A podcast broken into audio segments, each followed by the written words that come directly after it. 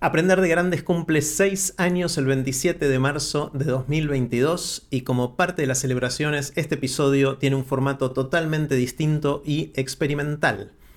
Les pedí a muchos de ustedes que me mandaran preguntas, cosas que quisieran saber y que sientan que quizás yo tengo algo para aportar.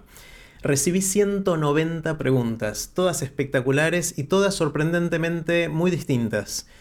En esta primera etapa de lo que di a llamar la maratón de respuestas a sus preguntas, logré responder 53 preguntas en algo más de 3 horas y les comparto ahora acá las respuestas, mi intento de respuestas a esas preguntas. Tengo la esperanza de en próximas etapas de la maratón poder responder el resto de las preguntas. Gracias, gracias, gracias a todos los que mandaron preguntas y acá van mis respuestas. Esto es Aprender de Grandes el podcast donde comparto lo que aprendo mientras intento aprender durante toda la vida y lo que converso con gente que admiro. Vamos a ir con la primera pregunta. La primera pregunta eh, está en video, entonces vamos a ver Ahí va. Soy Juli Garbulski de Argentina, Buenos Aires, capital federal, tu casa, tu hijo. Te puedo hacer la pregunta directo acá porque estamos a probablemente dos puertas de distancia en este momento, pero esta me parece una oportunidad muy divertida eh, para mandarlo en video. Mi pregunta es, ¿en qué pensás mientras te lavas los dientes? O mientras haces cualquier cosa donde podés pensar en lo que sea, como ducharte o caminar por la calle. Bueno, como siempre, Juli, un genio y me encanta, Juli, la pregunta que me mandaste. Y es muy loco porque desde que me la mandaste y la vi, me pasó algo raro y es que nunca había prestado atención a qué pensaba mientras hacía esas cosas. Tomemos lavarme los dientes como, como ejemplo. Y la respuesta es que desde que me mandaste la pregunta, pienso en tu pregunta. pienso en, o sea, es muy meta esto, ¿no? En, en qué responder a tu pregunta. Y me di cuenta que hay dos modalidades distintas de lavado de dientes, por lo menos para mí. Y obviamente digo lavado de dientes, pero se puede aplicar a cualquier otra tarea más o menos habitual, rutinaria, en la cual tenemos la mente libre para que se vaya a cualquier lado. Hay veces en las cuales estoy rumiando mi conversación interna típica. Vieron que cuando uno está a lo largo de la vida, en cualquier momento, hay una vocecita interna que te habla, o muchas vocecitas internas. Eh, y hay veces que sigue eso, que sigo eh, pensando en qué tengo que hacer el día, de qué me pasó ayer, no sé, cualquier divague que tenga en la mente. Y hay otros momentos en los que me dedico a prestar atención a la experiencia de lavarme los dientes. O lo que fuera que esté haciendo. Y que es algo más, si quieren, meditativo. Eh, es una actitud más de estar atento a la al roce del cepillo con las encías, con los dientes, de, qué siento, de, hacerlo con no demasiada fuerza, pero suficiente para limpiar los dientes, lavar los dientes. Y me parece que esas dos distinciones tienen que ver con mucho de lo que hacemos en nuestra vida en general. Me quedé pensando en todo esto después de la pregunta que me hiciste, Ju, pero eh, en general gran parte del tiempo estamos en la modalidad de rumiar, de pensar qué es lo que tenemos que hacer, lo que hicimos, esa conversación interna que tenemos todo el tiempo. Y muy de vez en cuando nos dedicamos a vivir con todos los sentidos lo que estamos experimentando en ese momento. Y lo que me ayudó tu pregunta es empezar a hacer un poquito más de lo segundo, que es mucho de lo que uno trata de hacer cuando hace meditación. En particular si hacen mindfulness, que es una de las corrientes de la meditación tiene que ver con estar atento a la experiencia del momento con todos los sentidos. Eh, los sentidos externos, pero también internos, de sentir, de prestar atención a qué estás pensando, qué sentís dentro del cuerpo, etc. Eh, entonces esa, Ju, es mi respuesta a tu pregunta. Vamos con la siguiente pregunta. Hola Jerry, bueno, mi nombre es Estela Kalinsky, soy de Capital, el barrio de Caballito. ¿Cómo haces para hacer tan buenas preguntas? ¿Dónde está la esencia o el kit de la cuestión o lo que da pie a tan buenas preguntas? A las preguntas que abren, a las preguntas que disparan nuevos pensamientos. ¿Cuál, ¿Cómo se hacen buenas preguntas? ¿Qué tips darías o me darías para, para encaminarme en el camino de las buenas preguntas? Buena pregunta, Estela. Eh, y voy a complementarla con otra pregunta que se parece, pero es un poquito distinta y que llegó en eh, forma de dibujo. Eh, este es el dibujo que mandó Mariana Wechsler. que dice, se los leo, cómo se ejercita la escucha sinceramente desprejuiciada. Y abajo hay un comentario que dice, hay que ver si tomarlo como de quien viene, a veces resta posibilidades. Para Jerry Aprender de Grandes de Mariana de Cava, ahorita de vacaciones. Bueno, gracias Estela, gracias Mariana eh, por la pregunta, que se parece un poco las dos preguntas, cómo eh, escuchar y cómo hacer buenas preguntas. Eh, yo creo que lo primero que hay que hacer para escuchar bien es regular nuestro ego. El gran problema que tenemos en la escucha, la mayoría de nosotros, creo, por lo menos me pasa a mí, es cuando nuestro ego empieza a pesar, a pesar más en la escucha que las ganas de escuchar.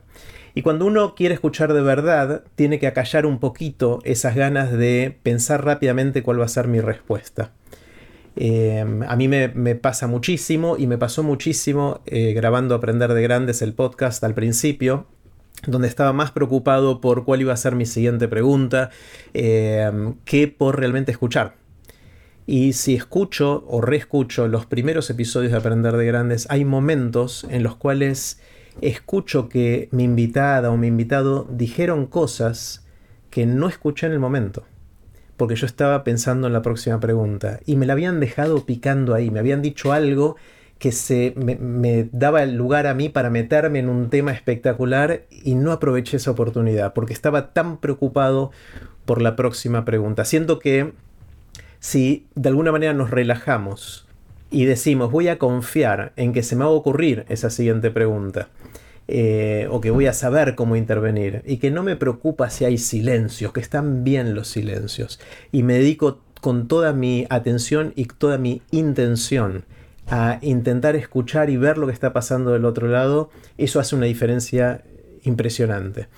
Quizás es más natural hacerlo en una entrevista o en una conversación cuando uno lo graba para un podcast que en una sobremesa con amigos, eh, pero tendemos a tampoco escuchar a los amigos en la sobremesa. Eh, y es ahí donde también un silencio está todo bien. Hay este fantasma de que si hay, si, hay silencios hay algo raro, incómodo y todo eso. Y a mí me parece que es todo lo contrario. Que son esos silencios donde surgen las cosas eh, interesantes. Yo creo que para hacer buenas preguntas y para escuchar bien hay que primero acallar esa voz interna, relajarnos un poquito y confiar en que la pregunta va a llegar. Cuando escuchamos los siguientes episodios de Aprender Grandes, ahí por lo menos siento que eh, ya estoy más relajado y me doy cuenta que aprovecho esas oportunidades cuando me la dejan picando frente al arco y me dan la oportunidad de hacer una pregunta que yo quizás no hubiese pensado si no estaba escuchando de verdad y en serio. Eh, hay otra pregunta que se parece de Gustavo, vamos a poner esta es en audio. Soy Gustavo Luis Rodríguez desde Mar Azul, aunque vivo en Avellaneda, provincia de Buenos Aires. ¿Cómo puedo desarrollar el superpoder de preguntar más y mejor? Se parece y me da la oportunidad de continuar con la respuesta de lo que les empecé a decir antes. Eh, y hay algo de preguntar y de aprender cuando uno está preguntando, de tratar de seguir el razonamiento de la otra persona. Vieron que cuando uno ve una película, de alguna manera está tratando de anticiparse a cómo va a seguir el argumento de la película. Uno se mete en la piel de los personajes y trata de alguna manera, o cuando lee una novela o un cuento, está tratando de anticipar todo el tiempo. Eso es algo que hacemos naturalmente los seres humanos. Si queremos escuchar y preguntar, está bueno pensar a la conversación como que estamos viendo de alguna manera una película o leyendo un cuento, una novela estamos tratando de meternos en la mente de la otra persona, estamos tratando de seguir su proceso de pensamiento a lo largo del tiempo. Entonces, de alguna manera, si lo vemos como un juego así, eh, me parece que es una manera de aprender más de lo que pasa eh, en, la conversación, de lo que pasa en la mente de las otras personas.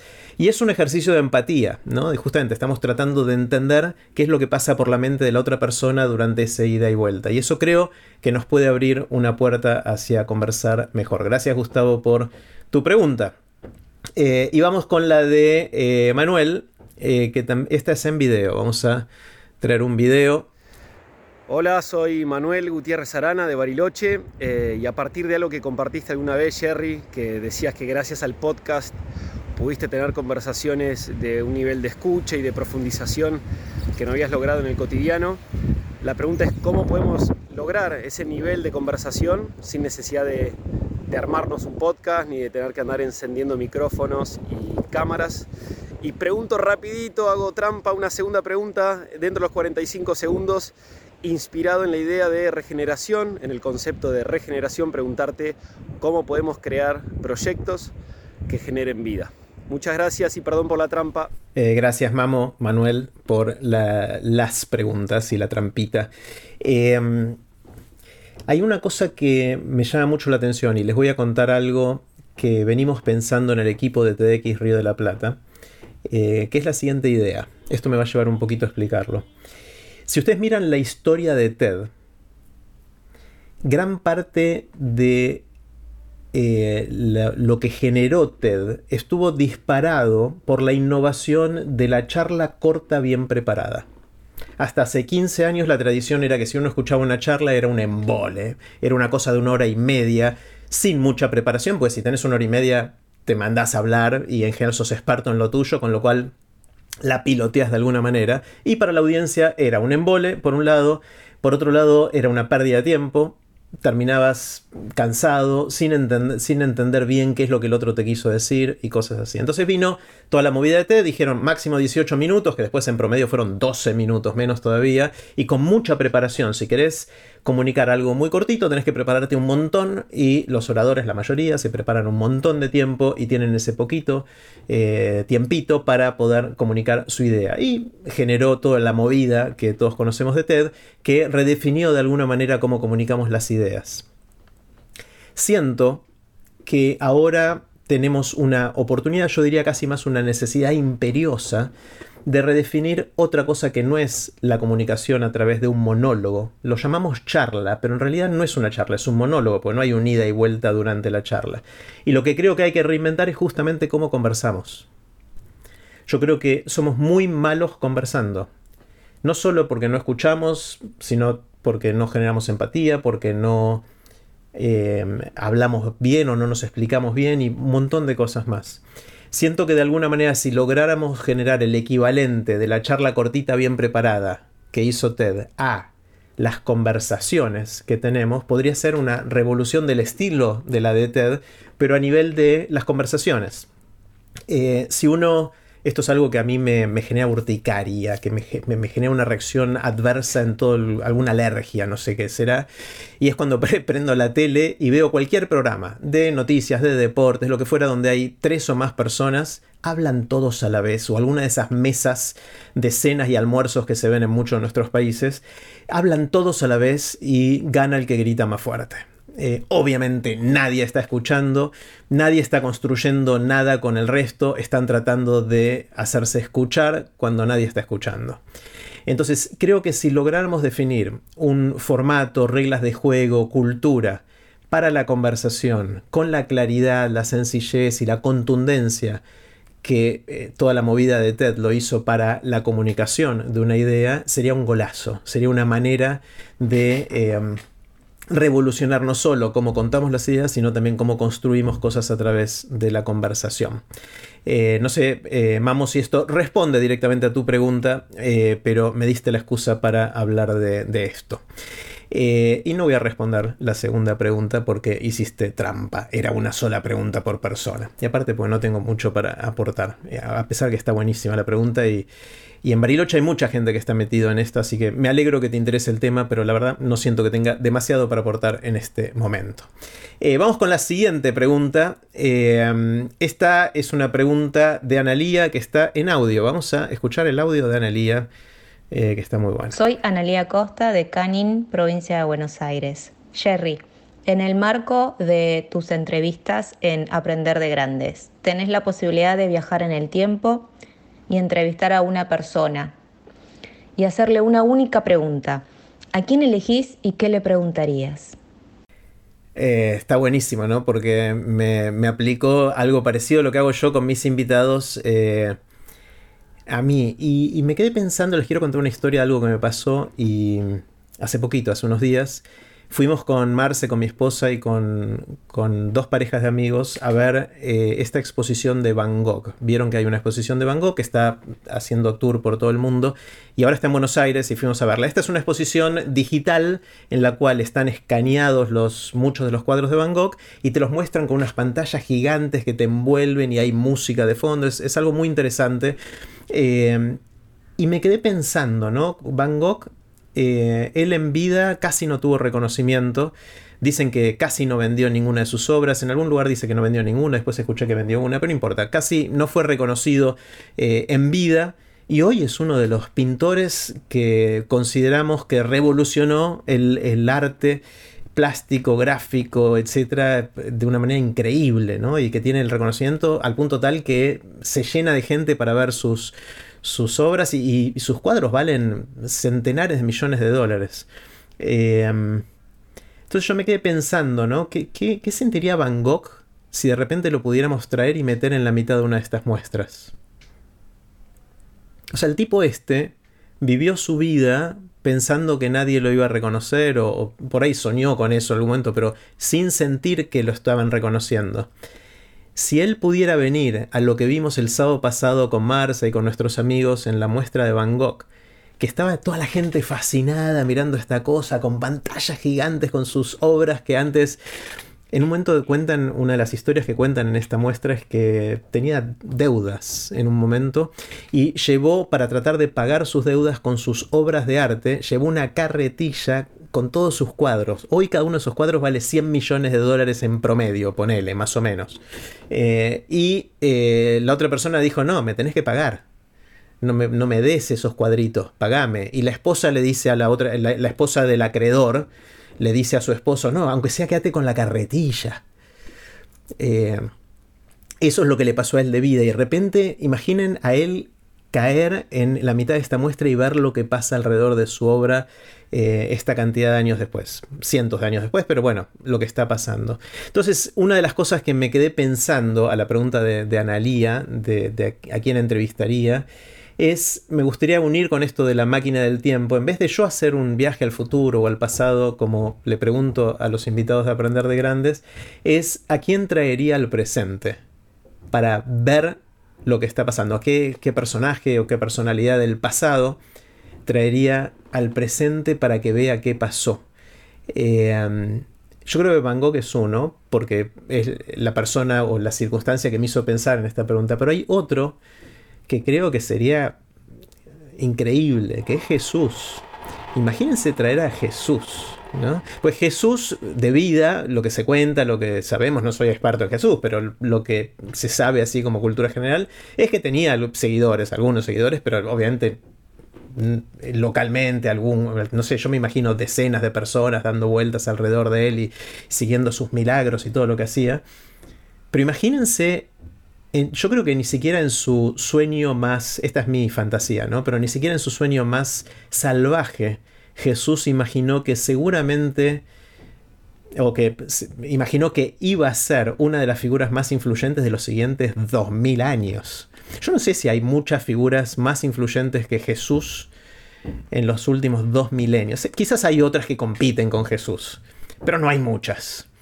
Y el tipo este estaba ahí haciendo lo que estaba haciendo eh, y tenía poquitos seguidores. O sea, es como que mucha de esta gente logró explotar eh, en el sentido positivo, en su impacto, eh, mucho después de haber muerto. Eh, y nunca se enteró de esto. Por ahí tenía alguna fantasía, por ahí no. Pero bueno, respondiendo a Analía, me encantó Analía tu pregunta porque me hizo pensar todo esto y, cuánta gente pasa que en su vida no, no, tiene el tipo de impacto o reconocimiento que recién llega mucho tiempo después. Y obviamente la siguiente pregunta es cómo vivimos nosotros nuestra vida ahora, eh, en lo que estamos teniendo de impacto, no impacto, lo que queremos mejorar nuestro entorno, chiquitito, grande, lo que fuera, eh, y cuánto de esto podría llegar a venir después. ¿Y cuántos de nosotros estamos haciendo las cosas ahora pensando en el impacto de corto plazo lo que hacemos en vez de pensar en más largo plazo? Porque en general las cosas que tienen impacto lo tienen después de un tiempo. Eh, y es una lástima, pues no nos vamos a enterar, porque quizás ya no estemos. Eh, pero si uno quiere tener mucho impacto en el mundo, de nuevo, ya sea algo chiquitito en su entorno más cercano o algo más lejano, a veces sucede en el largo plazo y si estamos muy atentos a el reconocimiento de corto plazo, es probable que no estemos maximizando el de largo. Así que gracias Analia por hacerme pensar en todas estas cosas, me encantó tu pregunta. Eh, vamos a otra pregunta de audio de Marcelo. Hola Jerry, te saluda Marcelo desde Quito, Ecuador. Una pregunta que quisiera hacerte es sobre las preguntas que haces al final de cada episodio, la de la máquina del tiempo, de los cambios de opinión, etc. Al inicio de tus entrevistas me imagino que tú tenías una respuesta para cada una de esas preguntas, pero seguramente después de tantas entrevistas, tus respuestas ya deben ser diferentes en algunos casos. ¿Nos puedes comentar al respecto? Claro, gracias Marcelo, me encanta. Primero, gracias por participar desde Quito, Ecuador, espectacular. Me encanta cuando hay distintas tonadas, distintos acentos en la comunidad Aprender de Grandes. Eso es una de las cosas que más me gusta de, todo lo que estamos haciendo. Eh, y claro que cambié de opinión un montón de veces. De hecho, eh, es sobre cambiar de opinión que cambié mucho de opinión y hay algo cultural que tenemos en muchos de nuestras culturas, de nuestros países, que es, no está bien visto cambiar de opinión. Hay, hay, algo, inclusive hay frases, en Argentina decimos sos veleta. Veleta es que depende de dónde sople el viento, estás apuntando en otra dirección. Eh, o decimos que cierta persona no resiste archivo. Eso quiere decir que, sobre todo en figuras políticas o de exposición pública, es gente que está diciendo ahora algo que se contradice con lo que dijo en el pasado y eso es castigado duramente por los medios y la opinión pública y todo eso. A mí me parece terrible que sea así, porque no hay nada mejor que en un mundo cambiante, en un mundo que seguimos escuchando argumentos y, interactuando con gente, cambiar de opinión, porque nos dimos cuenta que algo que decíamos o pensamos en el pasado, ya no estamos de acuerdo con eso. Eh, entonces cambié de opinión sobre cambiar de opinión en el sentido de que en nuestra sociedad una de las cosas que me parece que tenemos que cambiar es eso, es premiar cambiar de opinión cuando hay buenas razones para cambiar de opinión, en vez de castigar a la gente que no es consistente a lo largo de su vida. Imagínense, o sea, de chicos nos formamos opinión de algo, ya está, listo, tenés que opinar eso el resto de tu vida. La vida no funciona así y creo que una vida así no está buena por un montón de razones obvias, pero hay mucha presión social para no cambiar de opinión. Entonces, una de las cosas que, que cambié de opinión es justamente sobre la pregunta de los cambios de opinión y tiene que ver con, con esto. Cambié de opinión en muchas. Eh, otra que me acuerdo ahora es la del viaje en el tiempo. La pregunta del viaje en el tiempo, que en general es la primera que hago al final de los episodios de Aprender de Grandes, eh, empezó con un juego que hacíamos con Adrián Paenza hace un montón de años. Con Adrián nos gustaba jugar a esa pregunta. Eh, nos hacíamos esa pregunta y pensábamos que cuál era nuestra respuesta. Y para nosotros la respuesta era obvio al futuro. Pero lo decíamos con obvio al futuro. Bueno, pues decíamos, el pasado ya está, no lo podemos cambiar, es lo que es, sabemos mucho de lo que pasó en el pasado y el futuro es donde viene toda la maravilla o, terror que nos puede pasar como humanidad y nuestra eh, ganas de saber, nuestra curiosidad de qué iba a pasar en el futuro, perdón, dije pasado, pero veces en el futuro, es lo que más nos, nos intrigaba, nos daba ganas de conocer. Pero a medida que fui escuchando, me di cuenta que la inmensa mayoría de las invitadas e invitados de Aprender de Grandes dicen al pasado obvio también. Eh, y a medida que fui escuchando los argumentos me di cuenta que está bueno. Y, creo ahora yo que si tuviera que hoy elegir, iría al pasado. Eh, pero no voy a resistir archivo porque quizás mañana cambie de opinión. Así que gracias, gracias Marcelo por tu pregunta. Eh, vamos a la pregunta de Jennifer. ahí la busco. Jennifer Arrieta desde Colombia. ¿Cuál es la enseñanza de los entrevistados de Aprender de Grande que más has compartido? Jennifer desde Colombia pregunta cuál es la enseñanza de Aprender de Grandes que más he compartido. Me encanta y vamos a escuchar la pregunta de Julieta que se parece, tiene otra, otro tono, pero eh, se complementan. Hola Jerry, soy Julieta Strachnoy, vivo en Caballito, en Capital Federal. Y la pregunta que te haría es, después de todas estas conversaciones y todas tus experiencias con los cursos, donde también aprendes un montón de cosas, si tuvieras que sintetizar las tres o las cinco cosas que más impacto generaron en tu vida de todo lo que escuchaste, ¿cuáles serían estas cosas? ¿Cuál es tu top 3 o tu top 5 a partir de todas tus conversaciones? Bueno, gracias a las dos, gracias a Jennifer y a eh, Julieta. Espectacular la pregunta, me hizo pensar mucho y la verdad es que eh, si me preguntan dentro de unos días quizás les responda algo distinto, pero me gustó mucho el episodio que grabamos con Meli Furman hace poquito. Eh, que fue un episodio que lo llamé, creo que sobredosis de aprender de grandes, porque Meli eh, escuchó mucho aprender de grandes, prácticamente todos los episodios, y nos dedicamos un episodio a conversar sobre lo que aprendió cada uno, principalmente ella, pero yo después, como siempre, terminé reaccionando y, se transformó en una conversación sobre qué aprendimos eh, escuchando aprender de grandes o qué cosas nos quedaron. Así que si no lo vieron, los invito a ver ese episodio, pero les cuento algunas cosas que, pensé, dadas las preguntas de Jennifer y de Julieta.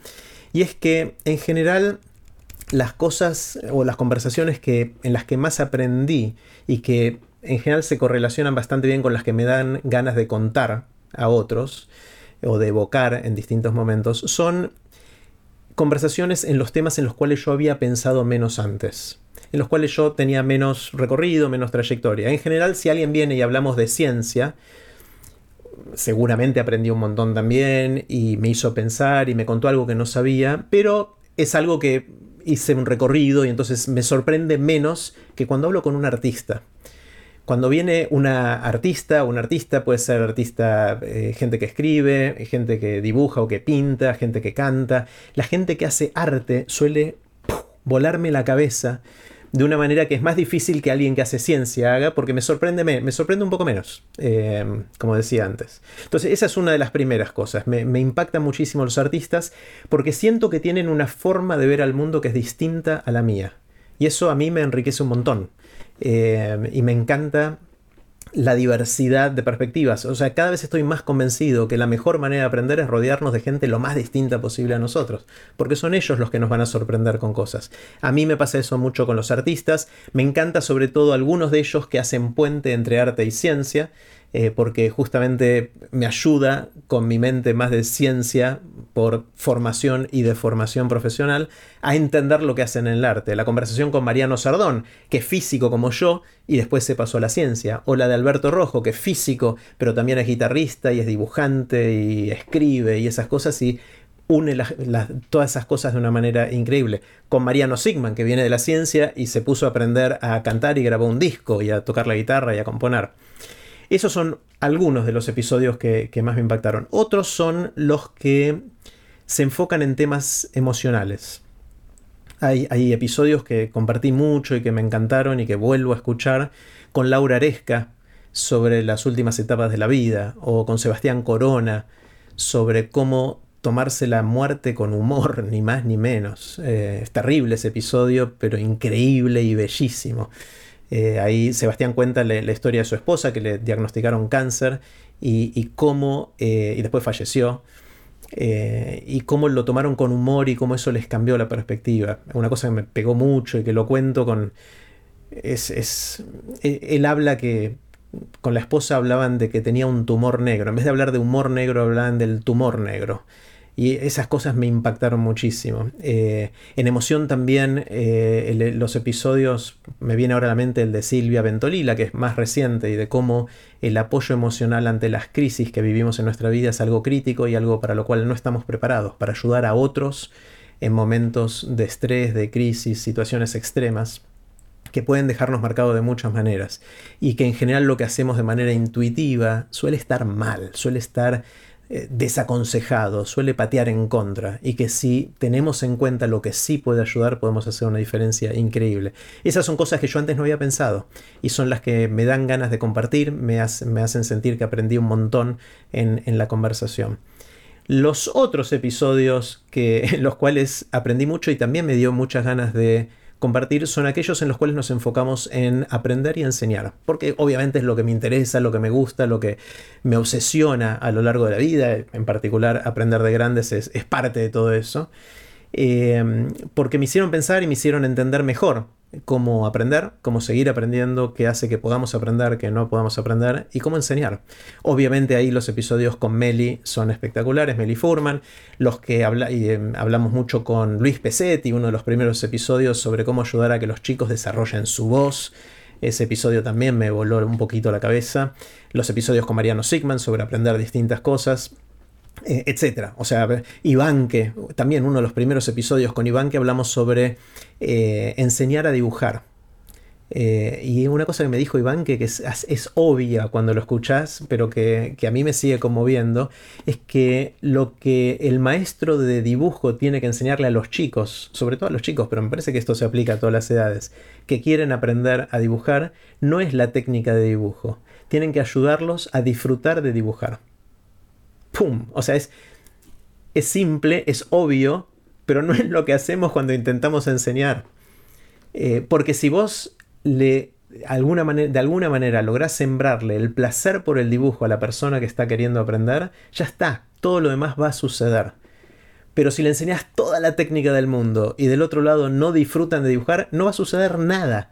Por más que seas espectacular con la técnica y la puedas explicar muy bien y el otro haga mucho esfuerzo para tratar de aprenderlo, si no disfruta de dibujar, no va a dibujar y no va a terminar de aprender eso. Así que bueno, gracias Jennifer, gracias Julieta por las preguntas. Eh, esos son algunos de los episodios eh, que, más me impactaron, que, en los que más aprendí y que eh, más me dio ganas de compartir. Una cosita más y es dentro de la categoría artistas, en general los que más me impactaron son los escritores hay algo con los escritores que me puede, que me impacta mucho. Así rápidamente me acuerdo de Hernán Casiari, de Pedro Mairal, de Andrés Neumann. Andrés Neumann probablemente es el episodio que más veces escuché. Es hermosísimo ese episodio. Si no lo escucharon, dejen de. pongan pausa en esto que están escuchando ahora y vayan a escuchar eso que es mucho más interesante. Eh, con Santiago Liach, eh, que es escritor y también editor. Con Glenda Vieite sobre cómo escribir. Eh, ella hace. publica libros esencialmente. con Ana Kazumi Stahl. Una cosa increíble de Ana. Esto me, me encanta y me conmueve cada vez que lo escucho.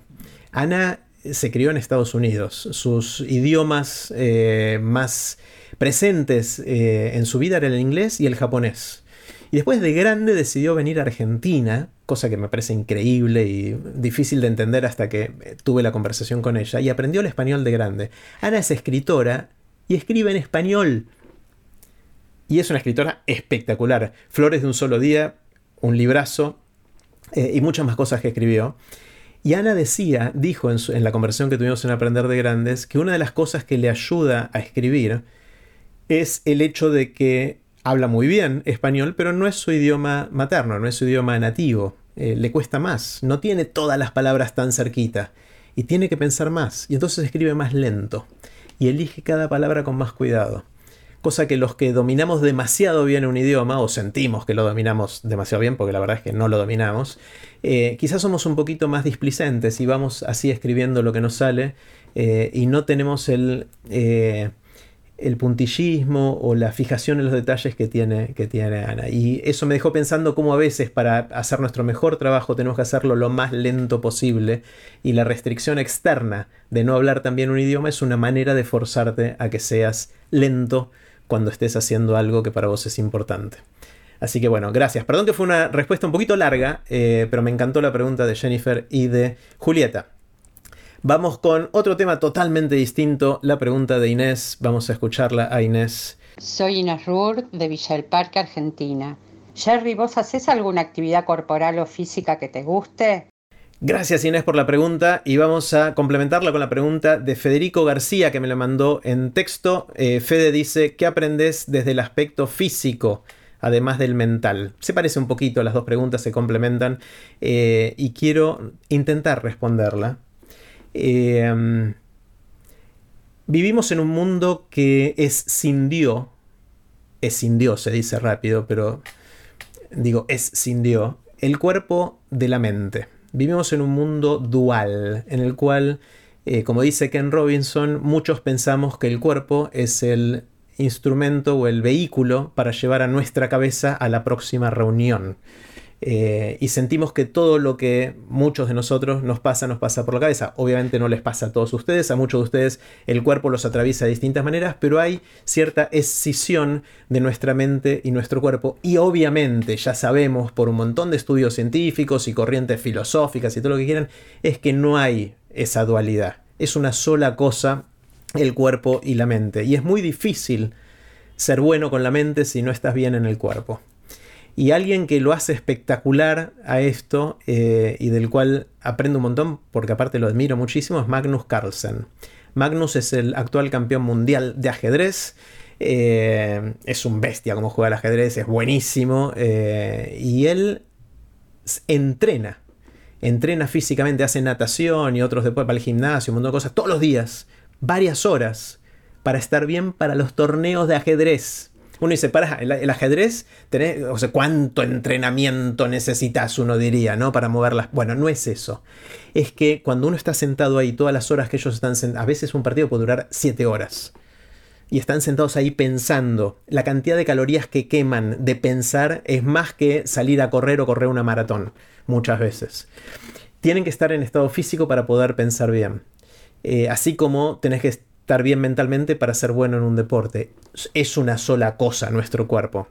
Y esa escisión que hicimos histórica eh, no nos sirve. Eh, no nos sirvió, no nos sirve, no nos hace ningún favor y patea en contra. Yo no soy bueno con esto. Históricamente sentí que yo, yo estoy acá y el resto es un apéndice que tengo, el, cuerpo que, me ayuda a llevar a la cabeza a las reuniones o a las charlas o a donde tenía que ir. Y con el tiempo me di cuenta que no es así. Entonces cada vez intento darle un poquito más de importancia al bienestar físico eh, y a estar bien con mi cuerpo, eh, sentirme bien, comer bien, hacer ejercicio, dormir bien eh, y muchas cosas más eh, porque es parte de quien soy, me hace sentir bien, no solo para pensar mejor, porque si no de nuevo lo estamos subordinando a nuestra mente, sino para estar mejor, para sentirnos bien, para inclusive ser más felices. Eh, a veces lo logro, a veces no lo logro, pero estoy en ese, en ese camino. Así que gracias Inés, gracias Fede por la pregunta. Vamos con la siguiente. Les cuento que hicimos hasta ahora 11 preguntas de 190 esta maratón recién está empezando. Eh, así que me voy a hidratar. Como hablando del cuerpo y todo eso, es importante estar hidratados.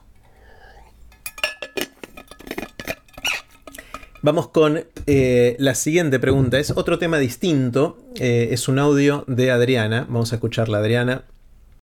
Hola Jerry, ¿cómo estás? Soy Adriana Gasalla desde el barrio de Palermo en la ciudad de Buenos Aires. ¿Qué metáfora utilizarías para referirte a la experiencia aprender de grandes? Gracias. Bueno, gracias Adriana. Supongo que por experiencia aprender de grandes eh, te referís a todo lo que estamos haciendo juntos como comunidad.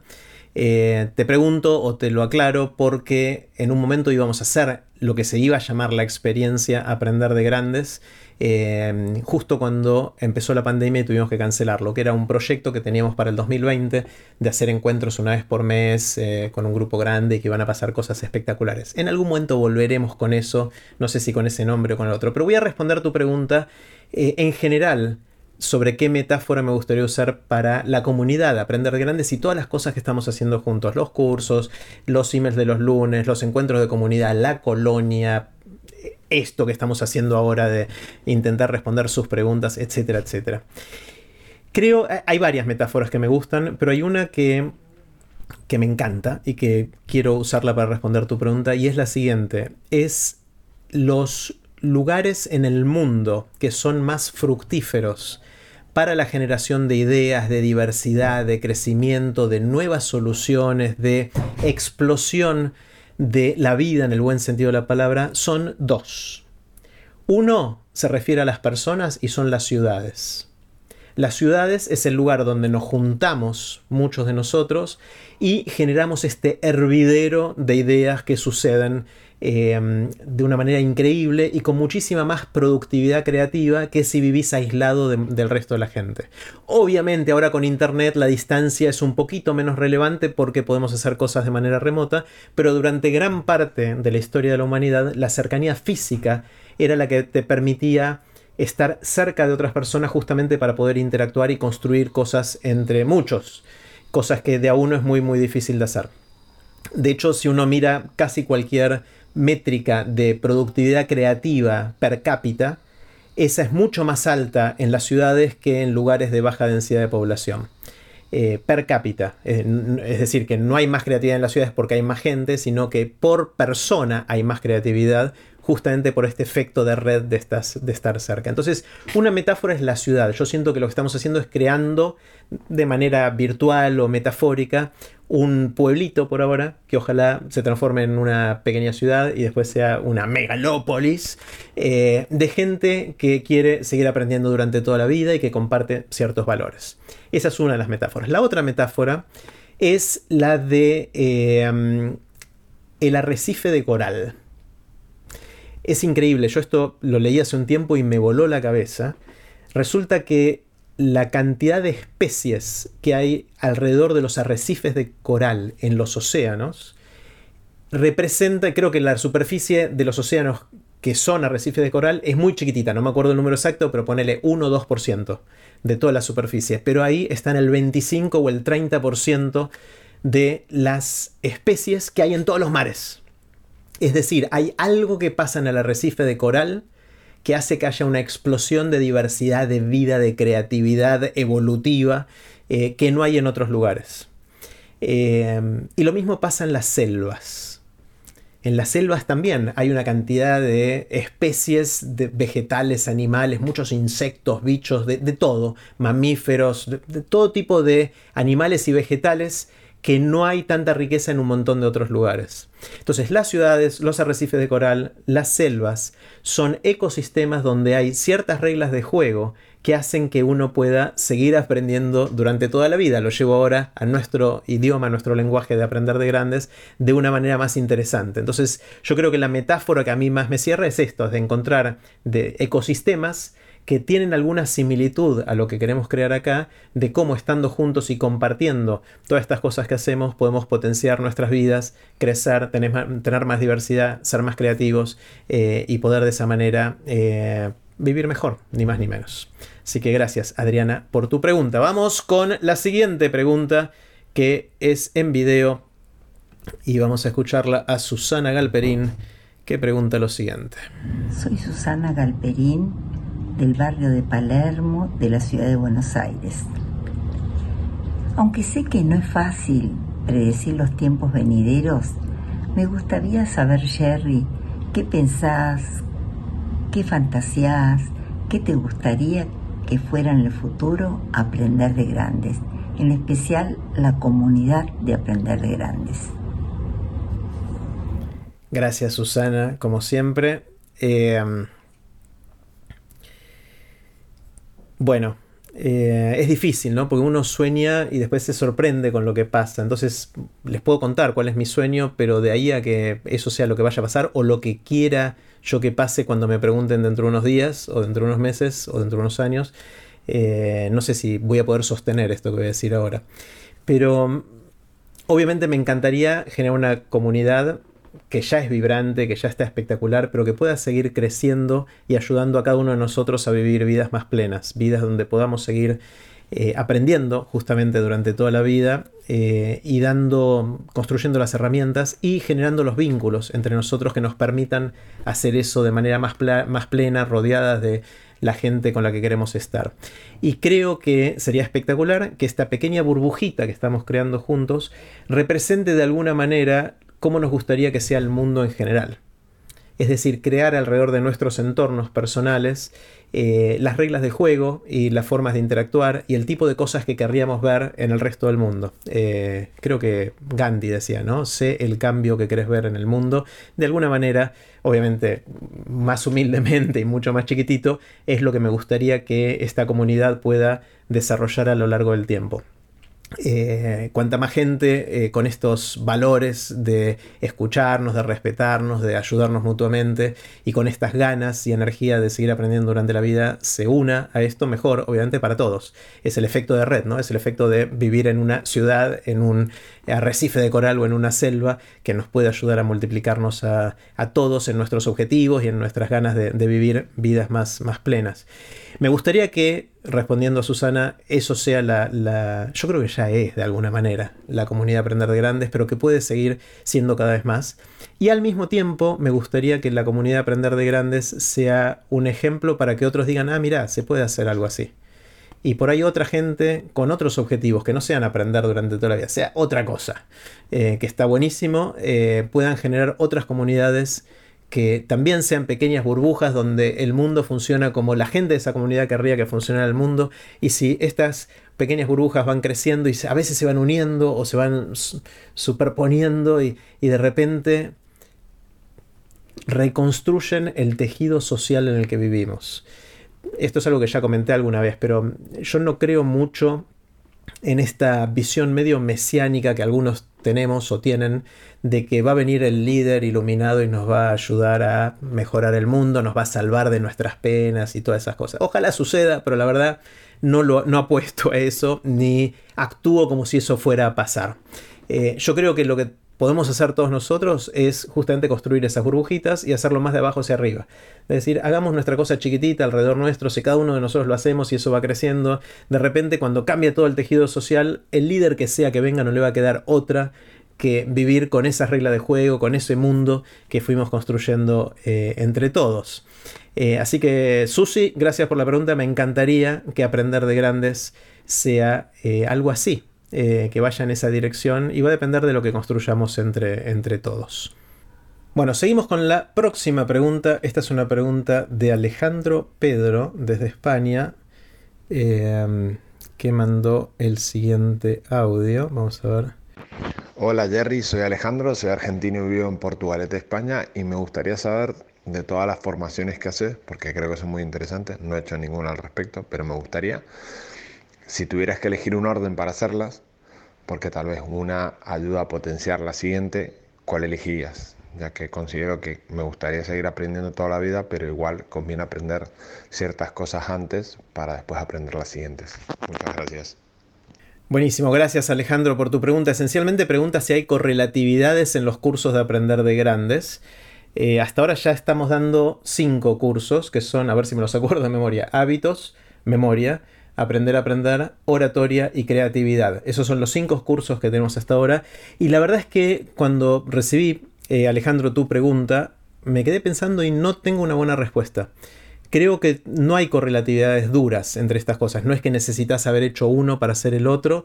Y la puerta de entrada la, conclusión a la que llegué es que la puerta de entrada es el próximo curso, el próximo que esté disponible, porque la verdad es que es un camino que uno va recorriendo y va hilvanando o cosiendo todas estas cosas que uno va desarrollando a lo largo del tiempo. Así que mi sugerencia es que tan pronto tenga, tengas ganas o el que esté escuchando tenga ganas de hacer alguno de los cursos, se fije cuál es el próximo en aprenderdegrandes.com barra cursos eh, y, participe y ahí vaya construyendo su propio camino de aprendizaje durante toda la vida. Eh, vamos con Alfredo en video. Buen día Jerry, soy Alfredo soy de Caseros y me gustaría saber si eh, vas a tocar algún día el tema de la empatía en Aprender de Grandes. Gracias. Eh, gracias a vos, Alfredo. Eh, sí, el, el, tema de la empatía es un tema súper interesante y súper profundo. No creo que haya un curso de empatía, que el título del curso sea Empatía, venía a aprender empatía. Pero sí siento que es algo que atraviesa muchas de las cosas que, hacemos. De hecho, ya la mencioné hace un rato hablando de cómo tener conversaciones, eh, mejores conversaciones o mejor escucha. Eh, donde sí creo que va a aparecer muy fuerte es el día que finalmente hagamos el curso de felicidad. Recuerden que es uno de los posibles cursos que tenemos hacia adelante en Aprender de Grandes y en la felicidad obviamente la empatía va a jugar un rol muy importante, pero es algo que también vamos mencionando en, en otros cursos. Así que no esperen un curso con ese título pero sí esperen hablar eh, o pensar o que aprendamos cosas juntos sobre la empatía en los distintos cursos que vamos a ir haciendo. Em, vamos con la pregunta en video de Diana. Hola Jerry, Diana desde Memphis, Tennessee. Quería preguntarte, ¿cómo empezaste con Aprender de Grandes? ¿Qué te hizo empezar este proyecto? Un beso. Gracias, gracias Diana. Em, es una pregunta que ya respondí en otros lugares, pero les cuento. Eh, que es muy loco porque mm, lo que, lo que fue la gota que colmó el vaso que disparó esto a principios de 2016 fue encontrar el nombre. O sea, uno pensaría, no, es la reestrategia de la comunidad y no sé qué. No, no. O sea, el día que se me ocurrió el nombre Aprender de Grandes, dije, ya está, era lo que necesitaba para avanzar. Que obviamente me, me enamoré un poquito del doble significado de aprender de grandes, como aprender cuando ya no somos chicos, es decir, aprender durante toda la vida y también aprender de los grandes, de la gente que admiramos. Y a mí lo que me pasaba era que eh, yo diría del 2010 más o menos hasta el 2015 fui un consumidor bastante eh, intenso de podcast, sobre todo en inglés, porque no había cosas que me interesaran en, español en ese momento, había muy poca oferta en español, ahora estalló y hay un montón de cosas, pero en ese momento casi no había nada, y todo lo que había era en inglés, y me fascinaba, había un podcast que me encantaba que era Radio Lab, ese lo escuchaba casi, no diría religiosamente por la connotación de la palabra, pero eh, lo escuchaba muy, muy seguido y tomaba notas y lo volvía a escuchar y todo eso. Y en un momento dije, che, este formato está buenísimo para hacer cosas en nuestra sociedad y para contar algo en nuestra sociedad, contar ideas, para enseñar, para recorrer camino con gente, para lo que fuera. Eh, y con esta idea que tengo desde siempre en la vida de generar formas de yo seguir aprendiendo durante toda la vida, eh, uní esa valija y esa ruedita que estaban separadas de los podcasts y las ganas de seguir aprendiendo de la gente que yo admiraba, de mis maestros, de... y dije, bueno, hagamos, hagamos eso juntos. Eh, y, me pareció que el podcast podía ser un buen vehículo, una buena excusa para tener conversaciones interesantes, profundas, con gente de la que quería aprender. Entonces aprender de grandes empezó el día ese que, me acuerdo el día, el momento que estaba caminando por el, eh, por los bosques de Palermo, por el Rosedal acá en, Buenos Aires, eh, y me hizo el clic el doble significado de la palabra y dije, bueno, vamos adelante y creo que el primer episodio salió dos o tres semanas después de eso. Eh, que es ese episodio que está mal grabado, que el sonido no está bueno y todo eso, pues dije, me mando y voy a hacer y vamos a ver qué pasa. Empecemos con dos o tres episodios y, después veo, y bueno, van 120 y pico episodios y, sigo con, ganas de tener muchos más. Así que de, esa manera empezó, empezó con un podcast y después me di cuenta que aprender de grandes era un buen paraguas para hacer otras cosas. Y ahí apareció la, la comunidad, apareció la colonia, aparecieron los cursos, apareció eh, la experiencia que finalmente no se hizo, pero que se va a transformar en otra cosa. Eh, apareció el email de los lunes. El email de los lunes empezó el primer día de la pandemia. Cuando empezó la pandemia a principios del 2020, eh, de repente dije, acá en Argentina anunciaron que iban a ser dos semanas. Y la gente dice, uy, dos semanas, ¿cómo hago para aguantarme dos semanas? ¿no? Entonces, y yo dije, ¿qué pasa si es mucho más que dos semanas? y de hecho puse un posteo en algún lugar sobre eso. Eh, que dije, voy a suponer que es todo el año, me voy al carajo, supongamos que la pandemia va a durar todo un año, dije, como exagerando mal, ¿no? obviamente me quedé corto. Eh, pero dije, ¿qué haría distinto si fuera un año? Y bueno, si fuera un año por ahí tengo que empezar a encontrar otras formas de conectar. Y ahí se me ocurrió mandar este email de los lunes. Dije, bueno, empiezo a ver qué pasa y ya el otro día cumplimos 100 semanas seguidas eh, del email de los lunes, salvo un lunes que creo que fue Navidad del 2020, si no me equivoco, que, me lo salteé. Eh, así que bueno, respondiendo a Diana, así, así empezó esto, como unas ganas de, construir algo, pero sin saber muy bien qué iba a hacer cuando empecé. Y el, lo que fue el empujoncito final fue, es, es, chiquitito, pero lo que me hizo convencerme es que me enamoré del nombre. vamos con la pregunta en audio de Adrián. Hola, mi nombre es Adrián y vivo en la ciudad de Buenos Aires y quería saber, todos estos años de hacer aprender de grandes, eh, ¿en qué te cambió a vos como persona? Pregunta chiquitita la de Adrián. Me, dio vuelta, a mí me dio, me dio vuelta, pero completamente. Em, muchas cosas. Em, no, ni sé por dónde empezar. La cantidad de gente que conocí tanto los invitados de Aprender de Grandes como ustedes. O sea, toda la comunidad que se está generando. A mí me encanta cuando hacemos los afters en los encuentros de la colonia, de la comunidad, en los cursos, todo eso que ya conozco un montón de ustedes bastante bien. Bastante bien, sé un poquito de ustedes. Eh, pero, pero, quiero conocerlos mucho más y, me cambió porque me da muchas ganas de esto. Si me decían hace 10 años, bueno, vas a conocer a cientos de personas por internet, y yo digo, no, ni me interesa. Ahora me fascina, o sea, como que me enamoré de esto que, que nos está pasando y de, de, poder conversar entre todos, de aprender de cada uno. Eh, en eso me, cambió, un montón eh, como persona, aprender de grandes. Me pasan cosas raras también. Esto es una, eh, infidencia se dice, una confesión. Hay gente que me reconoce en la calle, pero no por la cara, sino por la voz. Parece que tengo algo, no sé, algo, un timbre en particular, pronuncio mucho las S que me cargan por eso, no sé, lo que fuera. Eh, ya se me acercaron varios diciendo, che, vos, no sos el que hace esas cosas de esas entrevistas, de no sé qué. Una vez eh, conté ya esta historia otra vez que estaba con Juli en el, en el subte en Buenos Aires, en el metro, y se nos, acerca un chico y uno, si se te acerca alguien así directamente del subte, yo me asusté eh, y el flaco me dijo, disculpa, vos sos el de TED y el de las entrevistas estas y no sé qué. Yo digo, sí, ¿cómo, cómo sabes? Y me dice, no, pues te reconocí la voz. Es muy raro eso, porque la gente no, me reconoce la cara, pero me está empezando a reconocer la voz y es raro, es raro que me pase eso. Bueno, es una, otra cosa más chiquitita que me cambió eh, aprender de grandes y que, está pasando. Así que gracias eh, Adro, gracias Adrián por eh, la pregunta, me cambiaron un montón de cosas. Esos son un par de, ejemplos. Eh, vamos con... Eh, ah, bueno, está buenísimo. Viene una serie de preguntas que me encantan. Tres preguntas. Vamos a escuchar las tres. audio, video, audio. Vamos con audio de Adriana.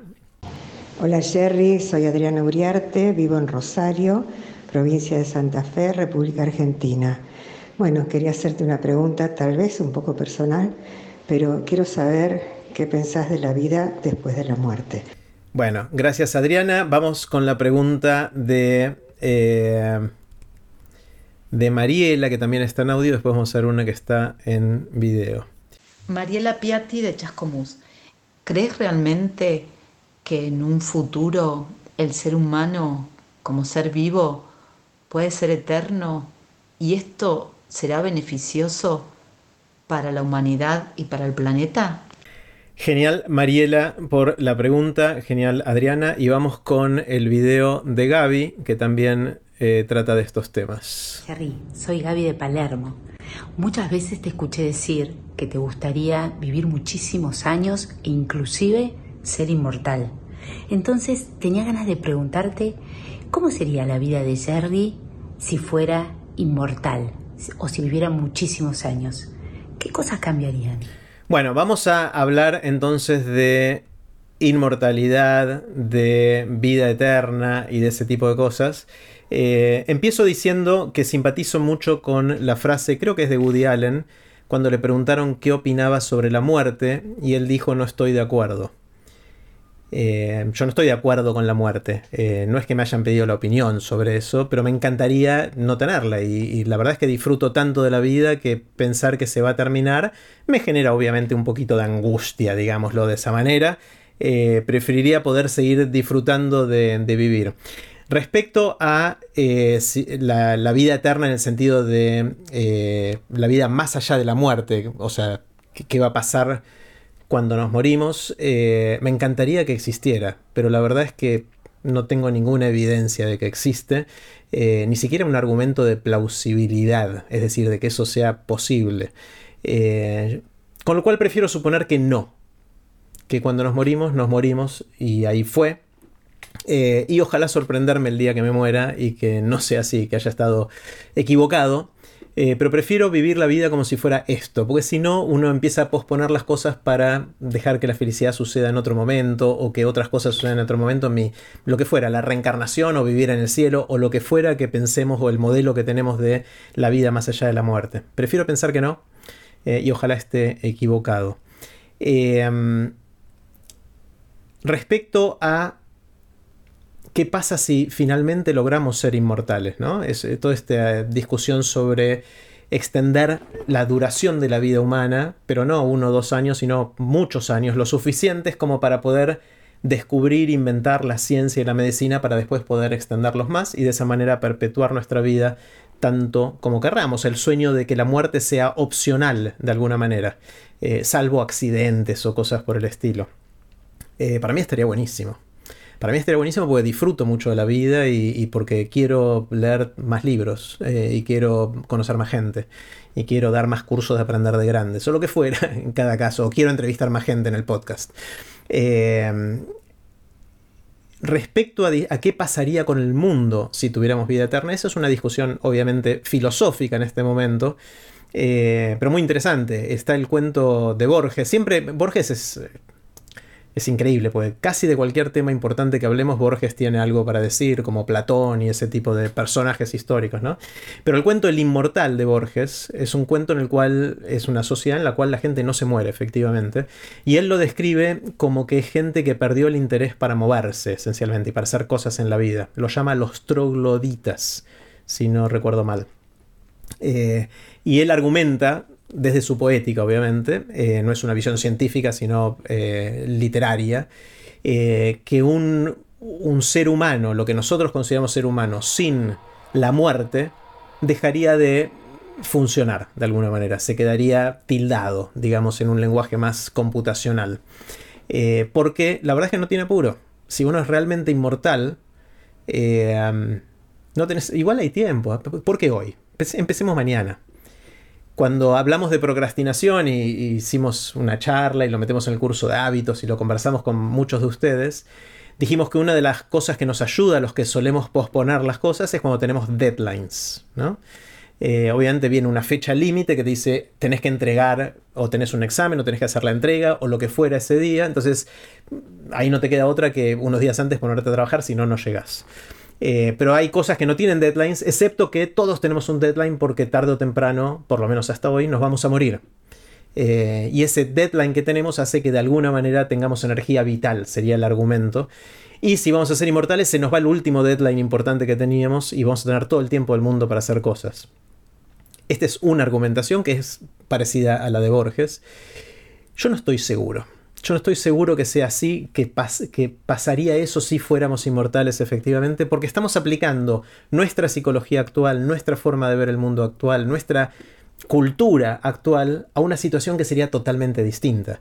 Yo creo que hay un salto cualitativo entre el ser humano mortal y el ser humano con muerte opcional, optativa, que uno puede decidir, puede quitarse la vida si quiere, eh, pero puede vivir tanto como quiere, salvo accidentes hay un salto cualitativo que hace que dejamos de... cambia la esencia humana. Entonces es difícil predecir cómo nos vamos a comportar en esa situación. Yo igual prefiero correr el riesgo de ser troglodita al estilo Borges si tengo la opción de poder vivir mucho más. Al mismo tiempo, con todo esto, esto es algo que también compartí varias veces, yo durante mucho tiempo venía leyendo toda la literatura de extensión de la vida y qué hay que hacer, y las dietas, las medicinas, la medicina personalizada, los distintos tipos de teorías sobre el envejecimiento como una enfermedad y cómo curarla y ese tipo de cosas, eh, con esta intención bastante declarada de quiero vivir todo lo posible. Eh, y me fue pasando que en algún momento hace un tiempo, creo que fue cuando hicimos con Santi Bilinkis una columna de esto en la radio, que me cayó la ficha, me di cuenta de que probablemente nuestra generación no llegue a tiempo para extender la vida de manera indefinida. O mi generación. Que quizás nuestros hijos, mis hijos o nietos sean la primera generación para los cuales la muerte sea opcional. Porque simplemente la ciencia y la tecnología y la medicina y el entendimiento de los mecanismos de la vida todavía no está suficientemente desarrollado entonces cuando tuve esta pequeña revelación, eh, primero me bajoneé, obviamente, porque tenía el plan de vivir mucho tiempo más, pero después me di cuenta que quizás estaba poniendo el foco en el lugar incorrecto que es el foco en el futuro, en vivir más y todo eso, y lo único que tenemos, obviamente, que es el presente, no le estaba prestando tanto atención. Es decir, me estaba lavando los dientes, pensando en los planes futuros y no tanto en, vivir el momento de lavarme los dientes. Eh, y de ahí me propuse cambiar eh, la idea de esto de el foco anterior era alargar la vida y dije si no voy a poder alargarla tanto como hubiese querido, ¿por qué no enfocarme más en ensanchar la vida? Y durante los últimos dos años que tuve, hice ese clic y, lo estoy ejerciendo y encontré esta metáfora de ensanchar la vida, eh, estoy mucho más enfocado en eso. Y por ensanchar la vida, lo que quiero decir es vivir la vida más intensamente vivirla más plenamente, aprender más, disfrutar más, conocer más gente, conocer más lugares, tener más experiencias, eh, sacarle el jugo a la vida. Y es por eso también que me gusta pegar saltos y hacer distintas cosas y todo eso, porque cada una de esas me enriquece personalmente, me hace ensanchar la vida y me hace disfrutar más del camino que estamos recorriendo. Y después, si se alarga, buenísimo, pero si no se alarga, voy a haber, voy a haber estado seguro de eh, haber hecho mi mejor intento, con todos sus errores y fallas, de haber vivido lo que sí viví de la manera más intensa posible. Así que gracias Adriana, gracias Mariela y gracias Gaby por sus preguntas. Eh, vamos a seguir. Em, vamos con, esta es una red difícil eh, que está en audio. Vamos con la pregunta de Susana. Hola Jerry, soy Susana Caden, vivo en Córdoba y, me pregunto si en los inicios de todo esto hubo eh, alguien que te motivara, que te inspirara a hacerlo. Bueno, gracias Susana, como siempre. Eh, está buenísima la pregunta. Es, ahora me, es más fácil mirando para atrás, como siempre, a la Steve Jobs, ¿no? De, tratar de reconocer estas cosas. En el momento quizás no me daba cuenta que eso era la inspiración a lo que me estaba pasando. Tuve muchos modelos que me inspiraron, mucha gente que me hizo eh, soñar con cosas. Eh, empecé mucho con la ciencia ficción. De, adolescente devoraba los libros de Asimov, de Ray Bradbury, de Clark eh, y varios más. Y esos me, hicieron pensar en un mundo muy distinto, en, soñar con posibilidades, en, animarme a, divagarme con la mente y a, pensar en el futuro. Y me dieron muchas ganas de tratar de entender cómo funciona el mundo. Y es por eso que me incliné a la ciencia, influido por ellos, pero también después, especialmente por Carl Sagan. Cuando empezó Cosmos, la serie, la inicial, la de Carl Sagan, en los 80, eh, para mí fue una revelación, eh, literalmente. Era, la pasaban en, en Buenos Aires los viernes a la tardecita, me acuerdo. No existía la videocasetera en ese momento, con lo cual o lo veías en vivo en la tele o te lo perdías. No había manera de grabar eh, entonces yo era momento sagrado y ya sabían en mi casa, mis viejos, mis hermanos, que en ese momento no se molestaba porque yo estaba atento ahí con toda mi atención y mi intención escuchando cada capítulo de Cosmos. Después me compré el libro, lo tengo todo subrayado, estudiado. Y esta idea de que la ciencia puede ayudarnos a entender algo de cómo funciona el mundo fue algo que mm, de alguna manera me inspiró la ciencia ficción, Carl Sagan y después algunos más. Eh, después de Carl Sagan vino Richard Feynman. Cuando empecé a estudiar física, eh, Richard Feynman, que es un. ahora falleció, allá a fines de los 80, ya hace bastante. Un físico, fue premio Nobel, era profesor en Caltech, hacía investigación. Eh, era un genio también enseñando. Mi libro principal para estudiar la física era The Feynman Lectures on Physics, las eh, clases de Feynman de física, que eran tres libros así de gordos, espectaculares, que enseña de una manera que sigo admirando, envidiando y tratando de emular cuando puedo. Eh, también me encantaba de Richard Feynman algo que después me di cuenta que adopté, y es que él le encantaba pegar saltos él le dedicaba tiempo a hacer cosas totalmente distintas a las que estaba haciendo y eso le enriquecía la vida de distintas maneras, inclusive lo hacía mejor físico. Eh, en una época le dedicó mucho tiempo a tocar música. Eh, era un percusionista bastante, eh, bastante bueno. Y cuentan una historia que me encanta y me encanta contarla, que es una vez fue a pasar unos meses a Río de Janeiro. A él le encantaba ir a... Era un nómade no digital, un nómade eh, analógico de aquel momento, porque no había conexión digital, pero le encantaba pasar tiempo en distintos lugares del mundo y una vez pasó bastante tiempo en un hotel en Copacabana, en Río de Janeiro, eh, y la anécdota que él mismo cuenta, y la cuentan varios más, es que él ahí estaba haciendo investigación y no sé si daba clases también y esas cosas. Y en el hotel ya lo conocían, porque vivía en un hotel, pero vivió varios meses en ese hotel. Y una de, las personas que atendía en el hotel, de los que estaban en, conserje, creo que eran la, la puerta, lo saludaba siempre. Y una vez se acerca un poco tímidamente al profesor Feynman y le dijo eh, algo así: Mira, no sé si, si usted sabe, eh, profesor, que acá en Brasil y en particular en Río tenemos una tradición muy fuerte eh, a comienzos de año, en febrero, eh, que es el carnaval. Eh, y le explicaba del carnaval y todo esto. Y dice, bueno, quería avisarle porque en las próximas semanas van a venir las escuelas do samba y van a ensayar sobre la avenida Atlántica en Copacabana y después va a haber en el Zambódromo un gran festival de gente tocando y bailando y una, una gran fiesta. Y Feynman escuchaba así serio y le agradeció la sugerencia y se fue. Bueno, resulta que Feynman, con esto de que hace percusión, de que hace música, tocaba muy bien los bongos, entre otras cosas. Mucho tiempo antes de que el conserje le dijera esto, ya se había escapado por la puerta de atrás del hotel y se había unido una escuela de samba al punto tal que llegó a ser creo que el director de percusión de no sé qué escuela de samba de Río de Janeiro. Así que al día siguiente, cuando el conserje miró para afuera y vio el ensayo de esa escuela de samba, lo vio al profesor Feynman dirigiendo la percusión. Eh, esa es una pequeña anécdota, una pequeña historia de Feynman que admiro mucho y hay muchísimas más que algún día les voy a contar y quizás use alguna otra en otras de las preguntas que, vienen, pero me encanta esta idea de ir saltando eh, por distintas cosas en la vida y desarrollando distintos intereses, habilidades, eh, para disfrutarlo, para ensanchar la vida y también para nutrir las distintas cosas que uno va haciendo de manera cruzada. así que gracias eh, Susana, por la pregunta. Hay otros más que me, fueron. Eh, me fueron motivando, inspirando. Mi viejo, mi viejo jugó un rol importantísimo en esto. Cuando era muy chiquito siempre cuento la, historia de que mi viejo me enseñaba trigonometría. Mi viejo es ingeniero, ingeniero civil, daba clases de física en la UBA. Y, y, me enseñaba trigonometría dibujando.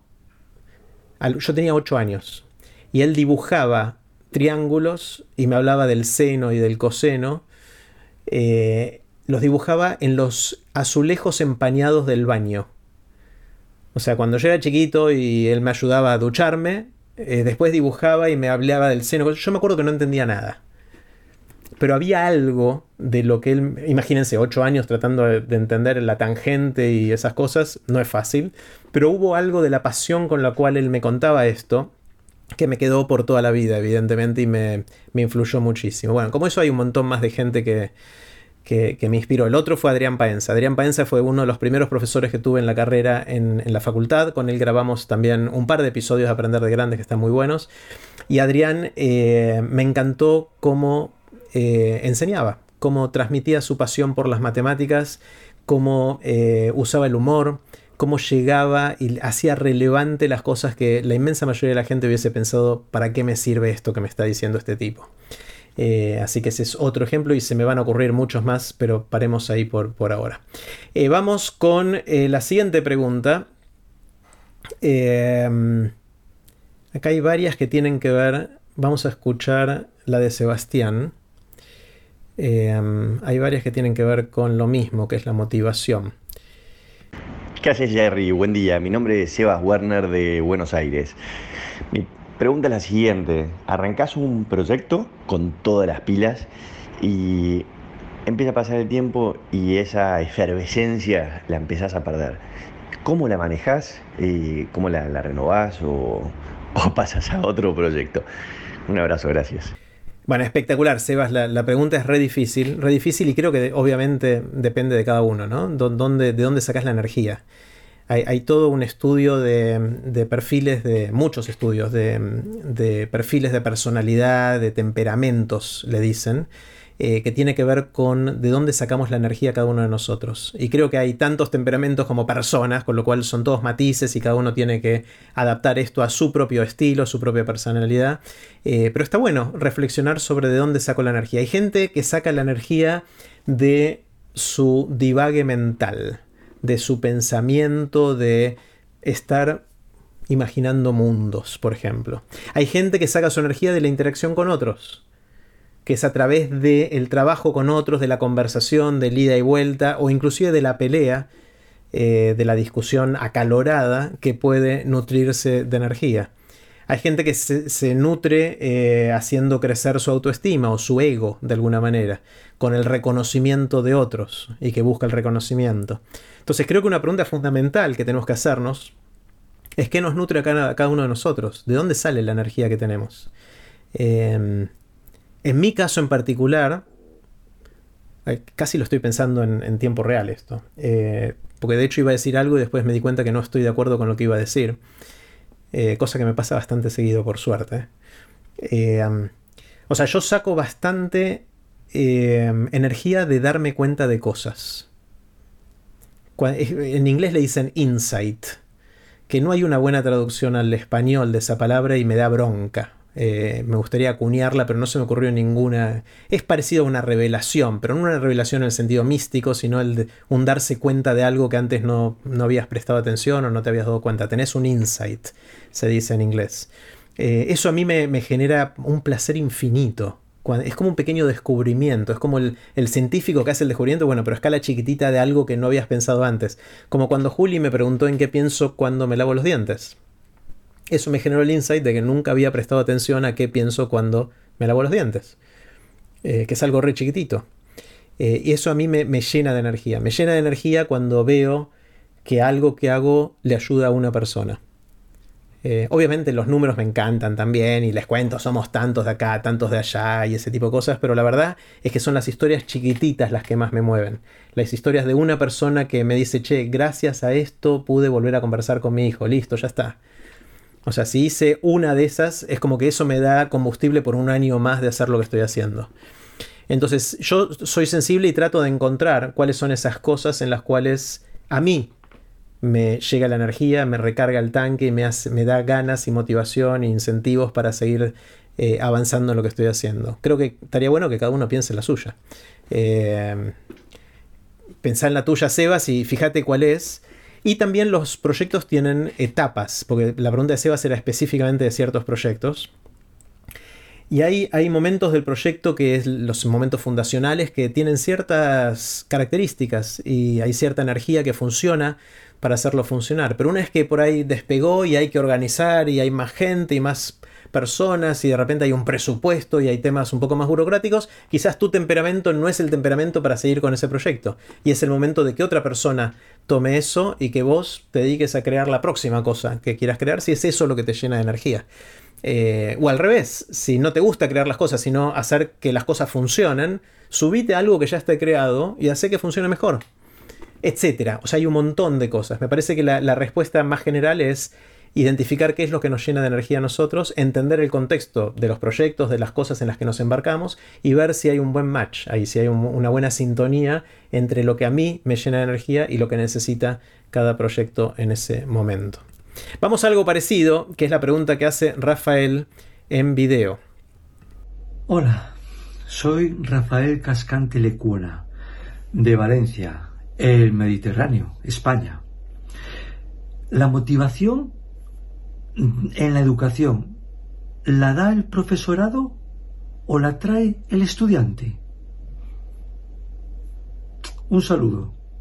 Gracias, gracias Rafael. Gran pregunta. Eh, Rafael está en Valencia, eh, en, España, y, me, encanta, me encanta la pregunta. Eh, la verdad es no sé. Eh, es un tema complejo de dónde surge la motivación. Lo que sí estoy seguro es que si no tenemos motivación en una instancia de aprender, porque la pregunta de Rafael tenía que ver con la relación eh, docente-alumno o maestro-aprendiz, eh, si uno no tiene motivación, está bastante claro, bastante estudiado también, que es muy difícil aprender. Es la motivación uno de los principales factores que hace que nuestro cerebro se vuelva maleable para poder incorporar nuevos conocimientos, nuevos saber hacer. Eh, entonces, si no, hay, si no hay motivación, no hay tierra fértil para aprender. La pregunta es cuánto influye la motivación interna de cada aprendiz y cuánto puede el maestro o el profesor eh, enseñar o contagiar esa pasión. Yo creo que cualquier pedagogía tiene que incluir la capacidad o la posibilidad de influir o de transmitir esa motivación como algo fundamental por lo que ya decíamos hace un rato, que es si no tenés la motivación, por más buena que sea la metodología de enseñanza o, cuán claro seas en explicar conceptos, del otro lado no se van a aprender.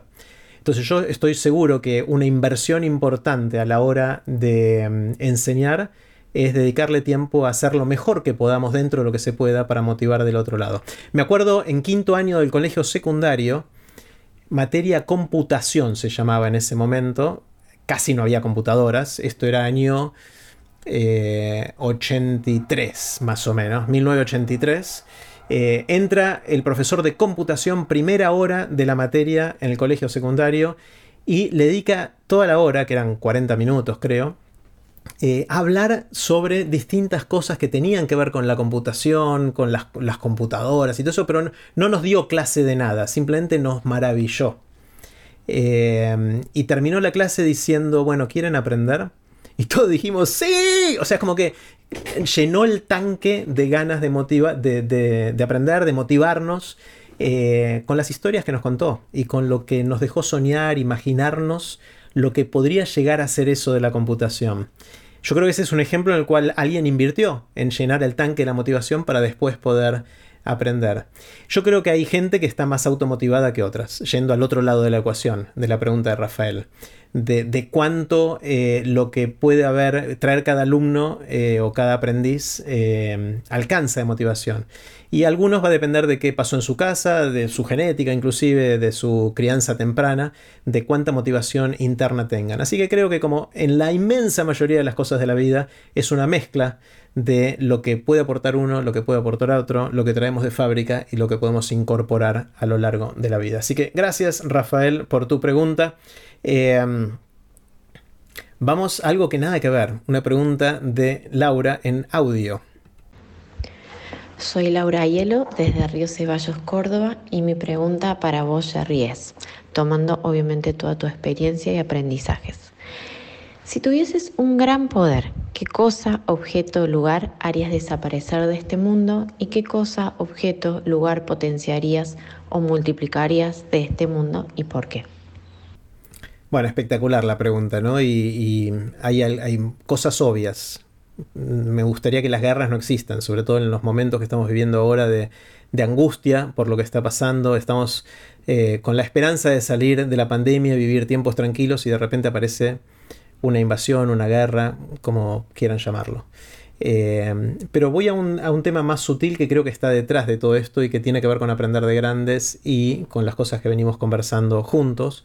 Y es, eh, me gustaría hacer, cambiar, si tuviera ese poder eh, que me propone Laura, cambiar la metáfora que usamos para describir las conversaciones o las discusiones. En general, eh, el lenguaje metafórico que usamos para referirnos a una conversación es el de la guerra, o una discusión, para ser más concreto, o un debate. Decimos, voy a usar todas mis armas para destruir sus argumentos. Lo maté, me mató. Eh, gané la batalla. O sea, mucho del, lenguaje que usamos para describir una, una discusión es el lenguaje de la guerra. Llevo todas mis armas para refutarlo etcétera. A ustedes se le pueden ocurrir un montón de, ejemplos más de cómo el lenguaje que usamos es el de la guerra. Y cuando uno usa el, lenguaje de la guerra cuando está conversando o discutiendo o debatiendo, necesariamente hace la conexión con la guerra y hay un ganador y un perdedor. Alguien que sale victorioso y alguien que muere o que es derrotado en la guerra. Y eso no es eh, la perspectiva que me gustaría que tuviéramos en el mundo respecto a qué es la conversación. Como ya hablamos hace un rato, la conversación es la oportunidad que tenemos de construir algo juntos con la otra persona. Eh, de crecer, de aprender, de, que los dos seamos más que la suma de cada uno. Eh, y para eso, esto es algo que no es mío, pero que ya se dijo más de una vez, una metáfora que podría reemplazar a la de la guerra para describir las conversaciones es la de la danza o el baile. Si pensamos que las dos personas que están conversando, eh, discutiendo o debatiendo están bailando el tango, entonces ahí vamos a construir algo que ninguno de los dos podría haber hecho solo. Y donde cada uno está escuchando al cuerpo del otro para ver cuál es la siguiente movida. Donde no podemos deshacernos del todo de nuestro ego, pero tampoco podemos olvidar al otro y dejar de ser empáticos para poder bailar bien y construir algo juntos, que sea bello, que sea superador, que sea algo que no existía antes. Entonces, si tuviera ese poder que me regala Laura por un ratito, eh, me encantaría que así de un plumazo cambiemos la metáfora de la guerra por la metáfora de la danza, o del tango, si quieren, eh, en la manera en que describimos las conversaciones. Gracias, Laura, por esto. Hay un montón de cosas más, pero uso el, poder que me das de manera eh, responsable y poquitito para dejarle un poquito de poder a los demás. Eh, bueno, vamos a otro tema totalmente distinto. Hay varias preguntas sobre aprender y distintas cosas. vamos a escuchar la de Gladys. Gladys Galván me mandó por texto, se las leo yo. Dice, hice el curso de aprender, supongo que es el de aprender a aprender, y me vinieron muy bien las herramientas. Me anoté en forma virtual aprender inglés. Eh, mi pregunta es cómo hacer metacognición, que es algo que no se da cuenta de cómo hacer. Para los que hicieron eh, el curso de hábitos, el curso de aprender a aprender, hablamos mucho de metacognición.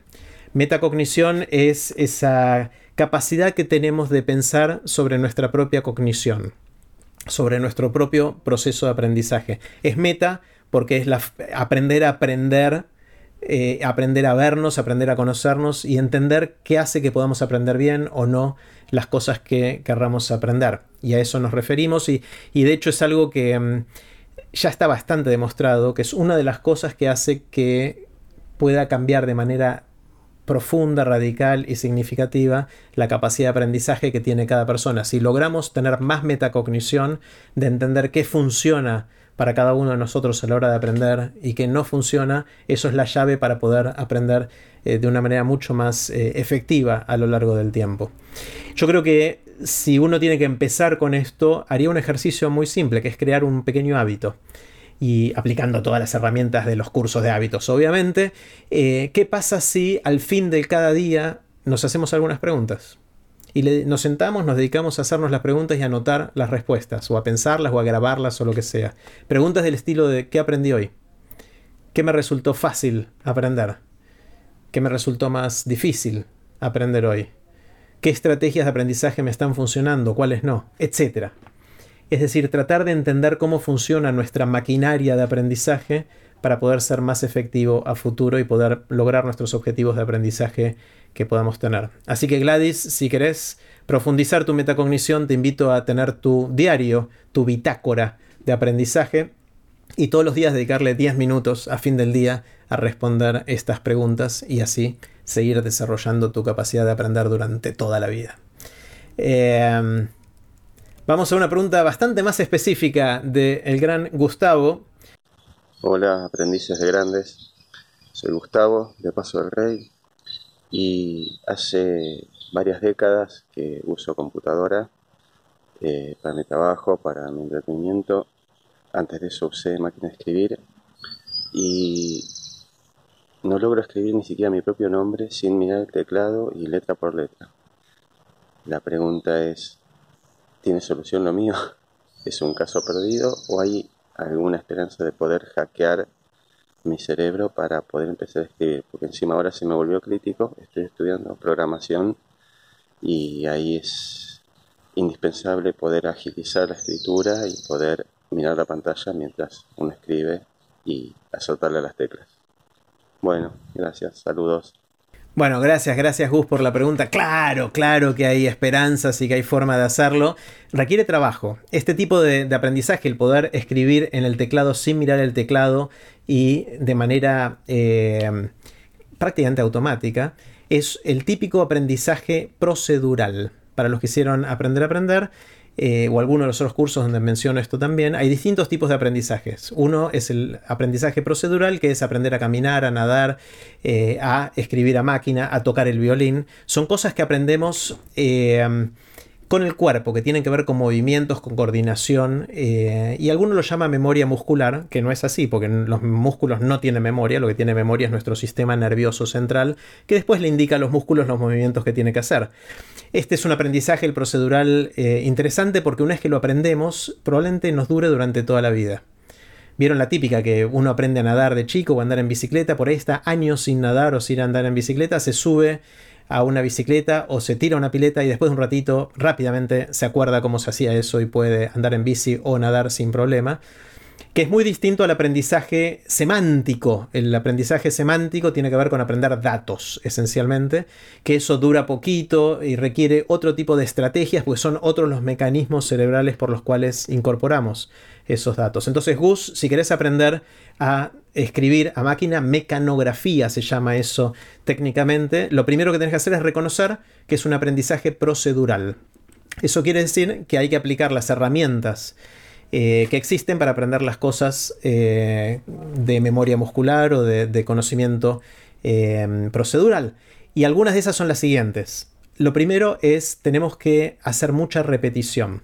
De alguna manera, la forma de programar a nuestro cuerpo para escribir a máquina es ir de a poquitito relacionando los distintos movimientos con las cosas que querés vos lograr. El típico curso de mecanografía empieza diciéndote dónde poner los dedos. Hay toda una técnica que es poner estos cuatro dedos de cada mano sobre ciertas partes del teclado. Y ahora los que tengan un teclado cerquita podrán ver que la F y la J tienen unas pequeñas muesquitas.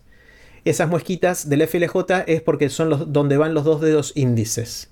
Entonces, si uno pone el dedo índice eh, izquierdo en la F y el derecho en la J, pone los otros dedos en las teclas que están al lado de cada una de ellas. Y lo que tiene que hacer es desde esa posición empezar a aprender de qué movimientos de cada dedo tiene que hacer para llegar a las otras teclas de una manera que no requiera una intelectualización de eso, sino que se pueda hacer de manera automática. Y para eso lo que hacen los cursos después de decirte cómo poner los dedos es decirte vamos a hacer lo siguiente, sin mirar el teclado, con los dedos apoyados así, con los dedos meñique, los dedos chiquititos de cada mano, vamos a escribir A, A, A, A, ñ, ñ, ñ, ñ, A, Ñ, Ñ, Ñ. Bueno, y así le das un rato largo, ¿está bien? Hasta que el dedo meñique de cada mano dice, ya entendí, ya entendí. Con esto hago la A y con esto hago la Ñ, etcétera, ¿no? Ustedes ven por dónde va la idea. La idea es repetir esto muchas veces hasta que los dedos empiezan a tener programado el movimiento que hay que hacer cuando el cerebro dice necesito escribir tal letra. Después uno empieza a se llama encapsular. Una vez, una vez que eso está automatizado, el siguiente paso es empezar a hacer sílabas. Entonces uno rápidamente sabe que ma es, cierta, cierta secuencia de los dedos, que o frases o palabras más largas. Mente, que es una terminación muy común en nuestro idioma, es casi una cosa que uno puede hacer rápido, etcétera. Esto requiere mucha práctica. Hay un montón de programas. Yo cuando lo aprendí lo hacía con máquinas de escribir, literalmente, que había que darle, había que entrenar. Yo te saqué músculo en los dedos, o sea, había que era realmente algo que requería fuerza. Ahora lo hacemos en la compu y hay un montón de programas online que te permiten hacer esto y te hacen el a a a a ñ ñ ñ y te va dando puntaje y te va diciendo cosas, todo eso hay que dedicarle tiempo. Una de las cosas que sabemos del eh, aprendizaje procedural es que requiere mucha repetición de estas cosas y una repetición con práctica deliberada. La práctica deliberada es hacer esto de, manera inteligente. No es fuerza bruta, sino que hay que hacerlo bien y esa práctica deliberada es buscar un mecanismo que te dé feedback inmediato, inmediato si lo estás haciendo bien o mal y ojalá alguien que ya sepa del tema, alguien que sea un buen maestro, que puede ser un ser humano o a veces puede ser un programa, mejor si es un ser humano en la mayoría de los casos, pero el programa puede ayudar también un montón, que te dé enseguida feedback porque si encapsulas y automatizas el comportamiento inadecuado, por ejemplo pones los dedos en el lugar inadecuado, después es muy difícil de desaprenderlo para aprenderlo bien etcétera. Hay un montón de cosas, esto lo vimos en mucho detalle en el curso de Aprender a Aprender, pero estos son algunas ideas, Gus, si querés eh, aprender a eh, escribir a máquina o en la compu sin, sin mirar y, sin equivocarte. Es una herramienta genial, yo la aprendí a los 16 años y me acompañó durante toda la vida eh, y al día de hoy me pasa que puedo escribir sin mirar y si me decís dónde está una letra no sé eso muestra cuán alejado está el conocimiento semántico del procedural. Tengo la forma de saber dónde está una letra es imaginarme cómo la tocaría en el momento y digo, ah, está acá. Porque me sale que el dedo se vaya para ahí, para esa letra. Es decir, es, una memoria que tengo en una parte del cuerpo que me cuesta decirla en palabras hasta que no voy y lo hago. Es muy fuerte la sensación de eso. Es, es como que te pidan explicar cómo se anda en bicicleta. No puedes conceptualizarlo. Es re difícil decir qué movimientos tenés que hacer para andar en bicicleta. Sabés hacerlo. Y por ahí si te subís podés explicarlo. Pero requiere un nivel de conceptualización más alto poder ser maestro de esto porque tenés que saber cómo es el mecanismo para aprender a hacerlo. Bueno, fue una respuesta larga eh, a la pregunta de Gus que era muy específica, pero obviamente lo, para generalizarlo y para que sea eh, útil no solo para los que quieren aprender a escribir a máquina, sino cualquier cosa. Es la primera pregunta que tenés que hacerte si quieres aprender a hacer algo. Es, ¿es un aprendizaje procedural o es un aprendizaje semántico el que querés tener? Y recorrer el camino del aprendizaje de la manera adecuada dependiendo de la respuesta a esa primera pregunta. Bueno, vamos a seguir con varias preguntas sobre aprender y distintos aspectos del aprendizaje. Vamos con un video que mandó Nicolás. Vamos a buscarlo a Nicolás. Hola Jerry, ¿cómo estás? Eh, soy Nicolás de Olivos y la pregunta que te quería hacer es ¿qué herramienta vos pensás que es la más adecuada o la que más utilizás cuando querés empezar a aprender algo? Gracias, saludos. Eh, gracias, gracias Nicolás por la pregunta. Obviamente es algo que me reinteresa, es una de las preguntas que le hago a mis invitados en Aprender de Grandes en el bombardeo final le pregunto cuando, justamente lo que me acaba de decir Nicolás, ¿cómo haces para empezar a aprender algo? En mi caso depende mucho de qué es eso, ¿no? Hay veces, como decíamos hace un rato, dependiendo qué querés aprender, puede haber distintas estrategias para eh, encarar ese tema. A mí me gusta mucho en general cuando el aprendizaje es semántico, es decir, tenés que aprender conocimiento, cómo funciona algo, o no sé, las capitales de Europa o lo que fuera. Eh, cualquier cosa que tiene que ver con conocimiento, en general me gusta empezar bien, googleando videos de YouTube, eh, buscando los libros que son las referencias de eso, y después conectando a gente que ya sepa de eso. Esas son como las tres patas que más uso de, comienzo de aprendizaje de eh, cosas semánticas. Eh, me encanta leer el libro o los libros que son la referencia en ese tema y a veces después en el libro uno tiene en general un montón de citas y se, empieza a abrir el mapa de referencias eh, que voy recorriendo de una manera un poquito caótica, un poquito al azar y descubriendo cosas. Después termino aprendiendo cosas totalmente distintas, pero me encanta ese proceso de perderme en el, árbol de las referencias. Eh, y obviamente todo en, YouTube hay de todo. Todo lo que quieras aprender está en YouTube de alguna manera o en Internet en general, googleando de distintas maneras. Wikipedia también es un, punto de, comienzo muy interesante que sigue creciendo y que está espectacular. Y después hablar con gente que ya sabe de eso es algo que me termina de nutrir y, le da el factor humano detrás del aprendizaje que quiero hacer. Cuando quiero aprender algo procedural, eh, ahí lo primero que hago es jugar.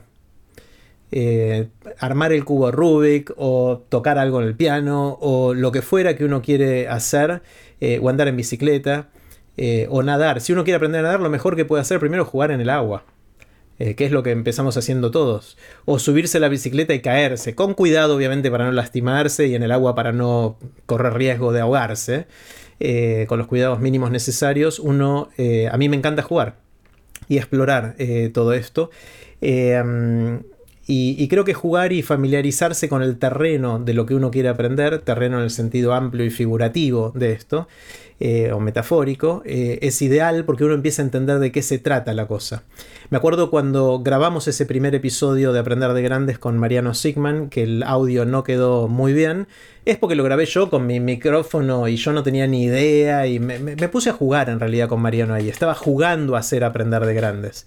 Y gracias a que hice eso y después jugué a editarlo, lo edité yo mismo, me di cuenta de cuáles eran los temas y aprendí sobre cuáles eran los temas de ese terreno, sobre grabar con audio razonablemente bueno y después editar y, publicar y todo eso. Y entonces después pude pedir ayuda a la gente que sabe hacer eso mejor, de mejor manera que la que hubiese podido hacer antes de pegarme contra la pared yo mismo. Entonces fue a través de, de, equivocarme y de grabarlo no muy bien, de hecho bastante mal, que me di cuenta que era lo importante y me hizo mejor cliente de los que son expertos de eso, que pasaron a ser mis proveedores de eso, los que me daban ese tipo de servicio eh, y a mí me quedó claro que les tenía que preguntar, pedir, cómo interactuar con ellos, etc. Eh, entonces, eh, Nico, esas son las herramientas que, uso. pero cada uno tiene que encontrar lo suyo, obviamente. Vamos con el video de Damián. Vamos a compartirles de nuevo otro video. Soy Damián de Palermo, Jerry. La pregunta que te quiero hacer es si a vos te parece que la gente de más de 50 años, los más 50, con todo lo nuevo que está ocurriendo en tecnología, blockchain, eh, criptomonedas, todo ese mundo, si los más 50 siguen teniendo su cerebro la capacidad de aprender todo lo nuevo y entenderlo y cómo se insertan en ese mundo. Bueno, gracias, gracias Damián. Eh, obviamente la respuesta es sí, podemos aprenderlo, pero no es fácil. Eh, eh, históricamente el mundo no cambiaba mucho, con lo cual si le dedicabas una parte importante de tu vida al principio a aprender muchas cosas, que es donde naturalmente el cerebro está más plástico y es más fácil adquirir nuevos conocimientos, si le dedicabas mucho tiempo ahí, tenías todas las herramientas para vivir el resto de tu vida porque el mundo no cambiaba mucho y podías trabajar de eso. Y de hecho eso fue de alguna manera la inspiración inconsciente y a lo largo de los años eh, en las sociedades de crear un sistema educativo que tenía que ver con dedicarle mucho tiempo al principio a, aprender cosas y después el resto del tiempo a usufructuar de esos aprendizajes, a trabajar, a ser productivo, a lo que fuera en cada uno de los casos. Entonces, seguimos viviendo hoy con un sistema educativo que estaba diseñado para eso en un mundo que ahora dejó de ser estable, con lo cual lo que aprendimos en esos años ya está obsoleto y hay cosas que tenemos que aprender, con lo cual el entorno actual nos está poniendo mucho más estrés y mucha más presión para que sigamos aprendiendo durante toda la vida. No nos queda otra que seguir aprendiendo durante toda la vida, esto es obvio. La pregunta es cómo hacerlo. Eh, el tema es que evolutivamente nuestro cerebro es más plástico cuando éramos chicos porque el mundo no cambiaba tanto a medida que fuimos evolucionando naturalmente a lo largo de centenares de miles de años. Y entonces, eh, naturalmente es más fácil aprender cuando somos chicos, pero, eh, y esto es algo que en algunos de los cursos lo cuento en más detalle, eh, la naturaleza dejó abierta la posibilidad de volver a hacer que nuestro cerebro sea plástico, maleable, cuando ya somos grandes, cuando es realmente necesario.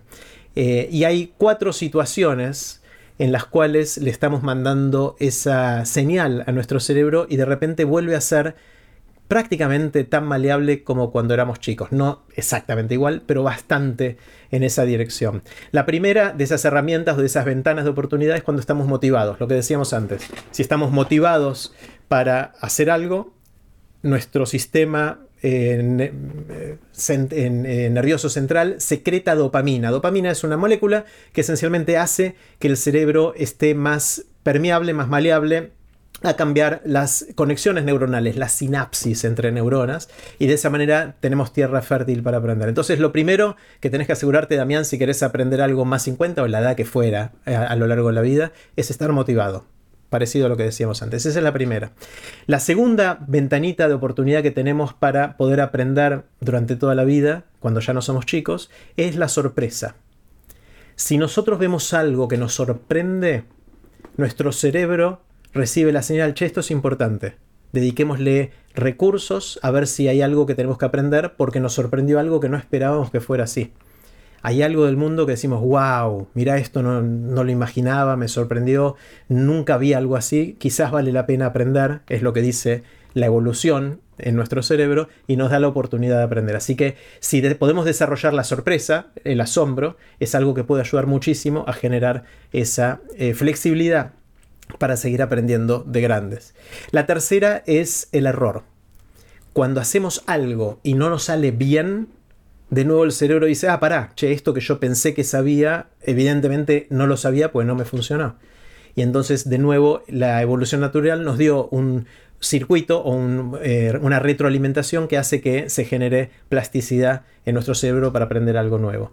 Entonces, motivación, sorpresa, error y el cuarto es mucho trabajo. no hay, no hay eh, soluciones fáciles, no hay atajos, hay que trabajar mucho. Y cuando trabajas mucho, el cerebro dice, che, estoy trabajando mucho, seguramente esto es importante para mí. Eh, aparte de que, como ya dijimos antes, hay que, sobre todo en, las cosas procedurales, hay que hacer un montón de repeticiones hasta que se te mete en el cuerpo eso que quieres aprender a hacer. Eh, entonces, Damián, si podés enfocarte en maximizar tu motivación, tu capacidad de asombro, que tiene que ver mucho con la curiosidad también, que se puede regar y hacer crecer dentro de cada uno de nosotros. Eh, si podés festejar los errores como una oportunidad para aprender en vez de frustrarte y angustiarte porque algo no te salió bien. Eh, y finalmente si le pones tiempo, eh, tiempo inteligente para aprender bien, con todas las técnicas que sabemos que funcionan para aprender, es probable que puedas aprender la tecnología o lo que fuera, eh, más 50, más 60, más 70, la edad que tengas, por toda, toda la vida. Gracias Damián por la pregunta. Vamos a una pregunta importantísima de Héctor, que también está en video. Hola Jerry, ¿cómo estás? Soy Héctor de La Plata. Simplemente era para preguntarte, ¿cuándo vas a hacer un risotto para la comunidad de T-Lovers? Abrazo grande. Bueno, Héctor quiere que haga risotto para todos. Eh, les cuento a Héctor y a todos ustedes, queridos amigos, que después de dedicarle una temporada importante al risotto, que fue 2020, principios de 2021, me he pasado al mundo de la paella.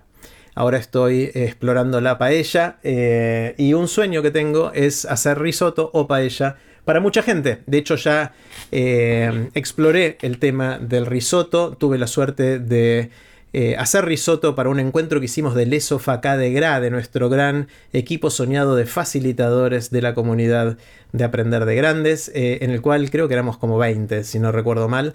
Eh, y con la ayuda de Hernán, uno que la tiene mucho más clara que yo de, del ESOFACA de GRA, Hernán es un genio cocinando, hicimos un risotto bastante decente, creo que salió.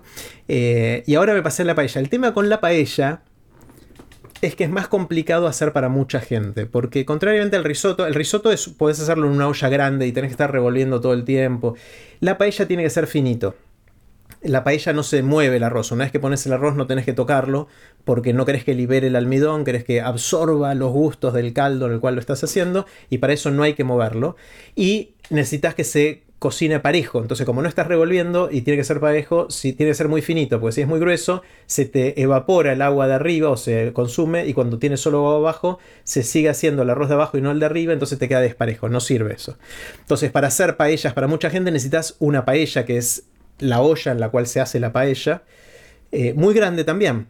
Y necesitas o muchas hornallas o una hornalla especial o hacerlo sobre fuego con lo cual requiere un poquito más de infraestructura para hacerlo, pero me acabo de comprar una paella grande que da como para 20 personas, así que de a poquito vamos a llegar al momento en el cual me voy a animar a hacer una paella para los que quieran de la comunidad de aprender de grandes. Eh, todavía no, pero voy en ese camino y espero algún día poder hacerlo e invitarlos a comer algún tipo de arroz eh, todos juntos. Así que gracias Héctor por la pregunta.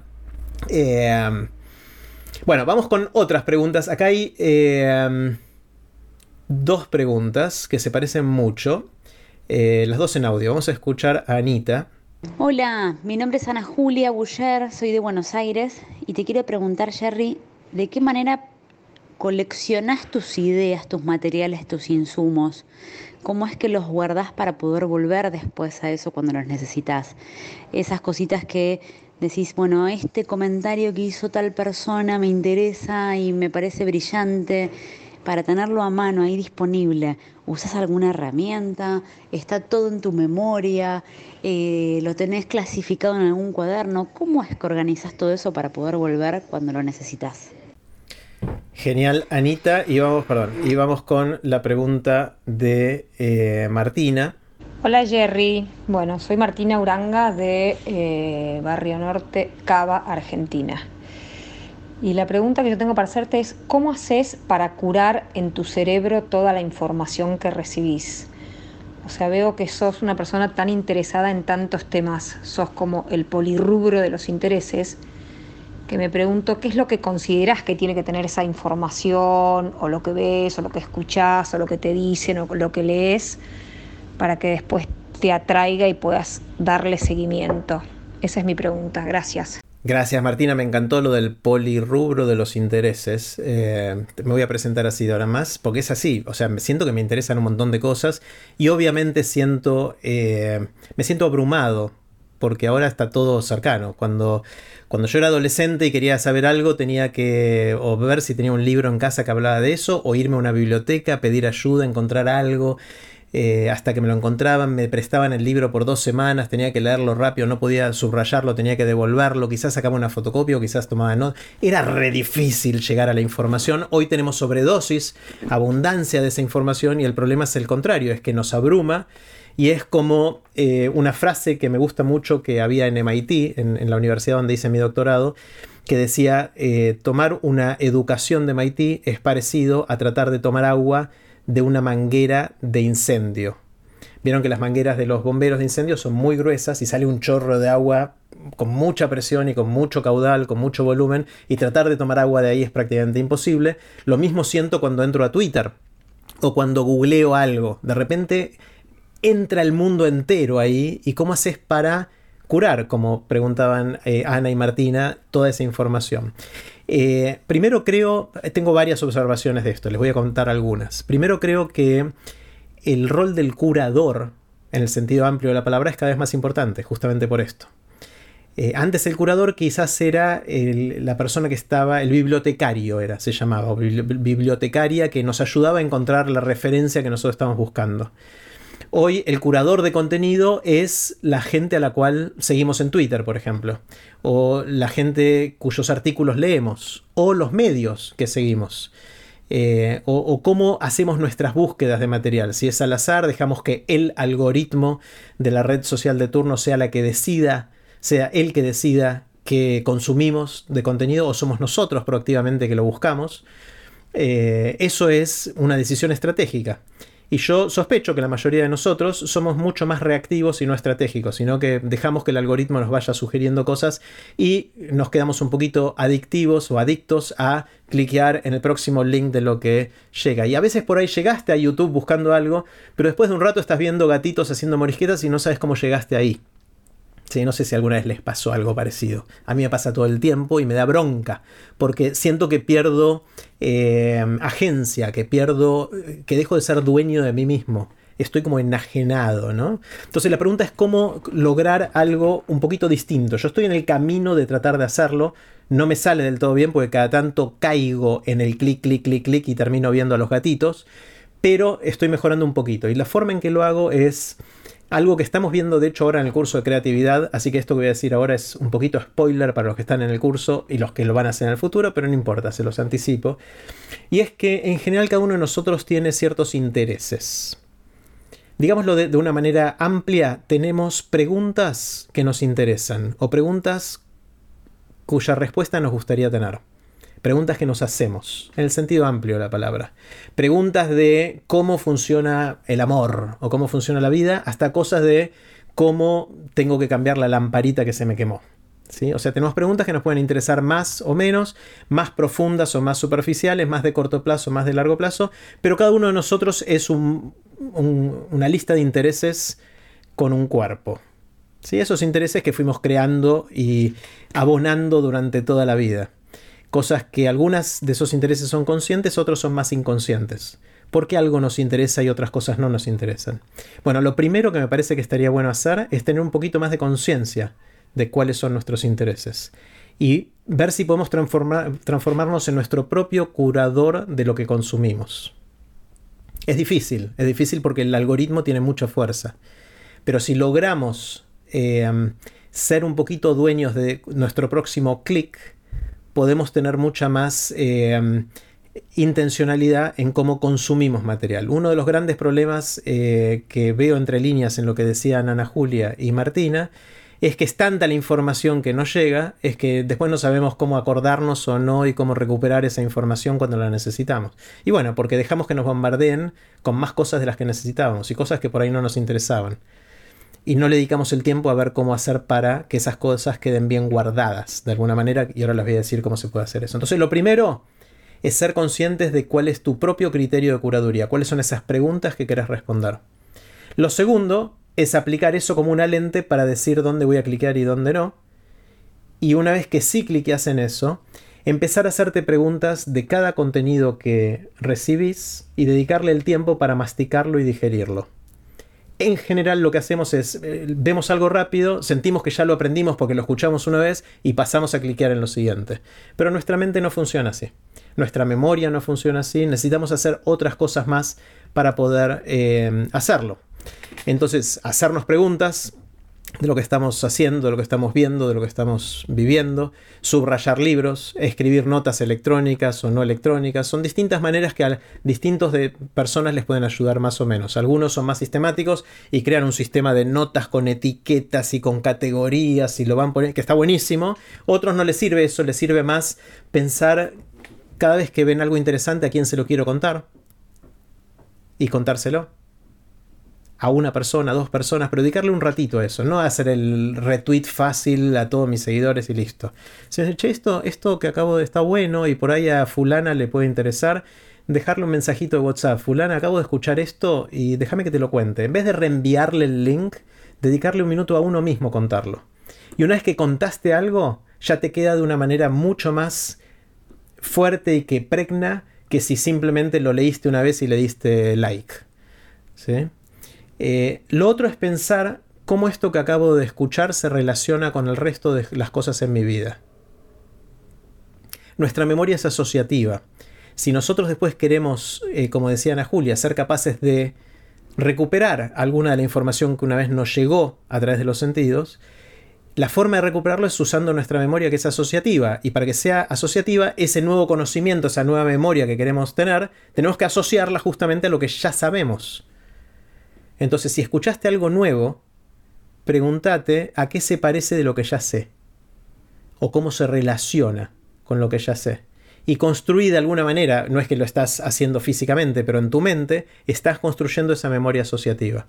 De forma tal que ese nuevo, esa nueva memoria, ese nuevo conocimiento, vas a poder acceder a través de esos links con lo cual lo asociaste. Etcétera. Es decir, cada uno tiene que desarrollar su propia metodología y para esto mi sugerencia es que sea lo más simple posible y elegir una y sostenerla en el tiempo por más que alguien venga y te muestre un nuevo software, una nueva idea y no sé qué, vale más tener una metodología simple que sostengas en el tiempo que estar todo el tiempo cambiando metodología por una mejora incremental que encontraste en algún lugar. De hecho, esto se aplica a herramientas en prácticamente cualquier aspecto de, de la vida. Así que así eh, lo colecciono. No tengo demasiadas herramientas tecnológicas. Uso Evernote, que es una. Pero cualquier sistema de, notas funciona. Tengo algunas etiquetas que uso. Pero a la larga, las cosas que termino usando son aquellas que, em, que me dieron ganas de contar. De hecho, eh, ustedes me ayudan mucho con esto. Porque de alguna manera el email de los lunes es mi manera de contarles a ustedes las cosas que me interesaron y que quiero recordar eh, hacia adelante. Y gracias a ustedes estoy al acecho durante toda la semana pensando qué les voy a contar el lunes. Eso me ayuda a tener los ojos más abiertos, a tener una curaduría de las cosas que me van llegando y a pensar cómo se las voy a contar a ustedes. Y yo creo que voy a recordar a lo largo del tiempo mucho más lo que escribí en el email de los lunes que otras cosas que quizás leí o que escuché, pero que no hice todo este ejercicio después. Vamos a seguir. Eh, vamos a escuchar la pregunta de Mariana. Eh, soy Mariana de Buenos Aires y acá te mando mi pregunta. Eh, ¿Cuáles son tus malos hábitos o prácticas que conspiran contra tus deseos y cómo los pones a raya o conversas con ellos? Bueno, tengo varias. Gracias Mariana por la pregunta. Tengo varias de, esas, de esos malos hábitos que estoy tratando de desterrar, algunos con más éxito que, que otros. Uno es este de seguir cliqueando, de seguir cliqueando con el algoritmo. Me pasa especialmente cuando estoy cansado. Cuando estoy cansado a la noche, me tiro en la cama ya después de un día intenso y es casi mi entretenimiento empezar a cliquear. Pero a veces es tan adictivo que pasan varias horas, un par de horas que estoy cliqueando y cuando miro para atrás digo, no necesitaba tanto entretenimiento y no sé a dónde me llevó eso. Un poquito de eso está bueno porque también te hace relajar y ver un montón de cosas que de otra manera no, no verías pero en general me arrepiento de haberle dedicado tanto tiempo una vez que me di cuenta que pasaron dos horas. Entonces estoy tratando de, limitarlo eso de distintas maneras. Ah, perdón, la razón por la cual pasa en general a la noche y no tanto, por lo menos a mí, tanto a la mañana, es que cuando uno está cansado le es mucho más difícil tomar decisiones conscientes sobre este tipo de cosas. Y entonces va con la inercia y lo que le resulta fácil es seguir cliqueando. Hace falta fuerza de voluntad y la fuerza de voluntad suele estar más presente temprano en el día o cuando promedia el día que al final de la noche, por más que uno sea un búho que tiene mucha energía en la noche eh, y no tanto en la mañana, porque en general la capacidad de decisión va gastándose durante el día en la mayoría de las personas. Entonces, a mí me pasa esto de noche porque sé que voy perdiendo el control sobre mi propia voluntad de alguna manera. Entonces lo que busco hacer es encontrar algunas herramientas, que muchas de estas las, vimos en el curso de hábitos. Una, por ejemplo, es que tengo seteado en el teléfono una cantidad máxima de tiempo por aplicación. En YouTube no puedo ver por día más de 30 minutos. Eh, en Instagram más de tanto, no me acuerdo de los números exactos que, que seteé. Y entonces me aparece un cartel que me dice, ya está, cumpliste tu cuota por el día. Tengo un password que puedo usar si estoy desesperado por seguir viendo, pero me requiere tomar la decisión un poquito más consciente de si quiero invertir más tiempo en esto. A veces lo uso y a veces me arrepiento de haberlo usado, pero tener el recordatorio de que estás vos tomando la decisión de seguir usando tiempo en esto, a mí me ayuda mucho para decir si es algo que yo decido conscientemente hacer. Ese es definitivamente un, un mal hábito. El otro que tengo es que refresco las noticias varias veces durante el día. Eh, miro distintos diarios online y distintas cosas y refresco durante como si hubiera tantas noticias nuevas durante el día. En general no pasó nada. Y, pero es como un, casi un, ritual que tengo o un mal hábito que tengo que me gustaría desterrar, de estar refrescando todo el tiempo las noticias. Y ya estoy poniendo el límite de tiempo también en, en alguno de estos sitios de, de noticias que, que, no me suman tanto. Eh, con una vez por día creo que es, es suficiente. Eh, gracias Mariana por la pregunta. Vamos con la pregunta en video de Ale. Hola, soy Alejandra de Belgrano, Ciudad de Buenos Aires, República Argentina. Cuando yo era chica, a la hora de la siesta que no se podía hacer ruido, me tiraba en la cama a mirar el techo y imaginaba que esa era mi nueva realidad. El techo era el piso, las columnas eran obstáculos, las ventanas quedaban allá arriba. Y me di cuenta de grande que mm, me sale naturalmente eso de mirar las cosas como de otro lado y me encanta y no lo quiero perder. La pregunta es si mm, eh, hay algo que le encantaba hacer al niño Jerry, que te das cuenta que te sale naturalmente hoy de adulto y que no querés dejar de hacer, que no querés perder ni ahora ni cuando eh, más adelante. Gracias, Ale, por la pregunta, está buenísima. Hay algo que recuerdo de chiquito que me encantaba especular sobre qué es el tiempo. O sea, lo veía como una pregunta científica, filosófica, bueno, no le ponía esas etiquetas, pero ya desde chiquito me, me fascinaba esto de, del tiempo. Después me, me encantó cuando leí por primera vez esto de por qué recordamos el pasado y no el futuro. ¿Por qué está esa asimetría cuando las leyes de la física son simétricas respecto al tiempo? No importa, una cuestión técnica, pero que a mí me resonaba mucho. Y entonces yo eh, hacía como experimentos pensados con el tiempo y leía sobre viajes en el tiempo y ciencia ficción y todo eso. Y me encantaba tratar de estudiar y después me metí a hacer la carrera ya más grande de, física, donde obviamente se, se, mete en bastante profundidad en este tema. Aunque todavía la verdad es que no sabemos, no tenemos la respuesta, pero me encantaba esta sensación de tener esa pregunta, esa duda y usar eso como lente para tratar de incorporar nuevos conocimientos y tratar de acercarme a alguna respuesta. De alguna manera se parece a lo que hablábamos antes de cómo buscar y cómo filtrar. Yo creo que eso que el niño Jerry hacía eh, hace mucho tiempo, lo mantuve quizás no tanto con esa pregunta, con otras que me fueron surgiendo. Ahora una que me obsesiona y me, me, encanta y me desvela es cómo hacer para crear comunidad. Esto que estamos tratando de hacer juntos acá, eh, que, no sea una audiencia eh, como una audiencia televisiva, sino una comunidad, es decir, que pasen cosas entre nosotros, que haya un tejido de pertenencia y de, lugar donde nos sentimos bien, donde estamos bien acompañados, donde podemos crecer, donde podemos cumplir nuestros objetivos o sentirnos bien. ¿Cómo se hace? Bueno, es, esa es la pregunta que me desvela ahora. Y lo que estoy probando con todos ustedes es distintas cosas que me acerquen a, esa, a, a, encontrar una respuesta, lo más parecido a una respuesta a esa pregunta.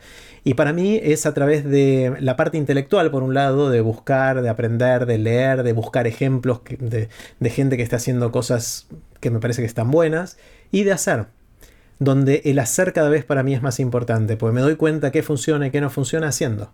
Eh, y por eso verán que, pruebo, hay un montón de cosas, algunas las sigo, otras no las sigo, no importa.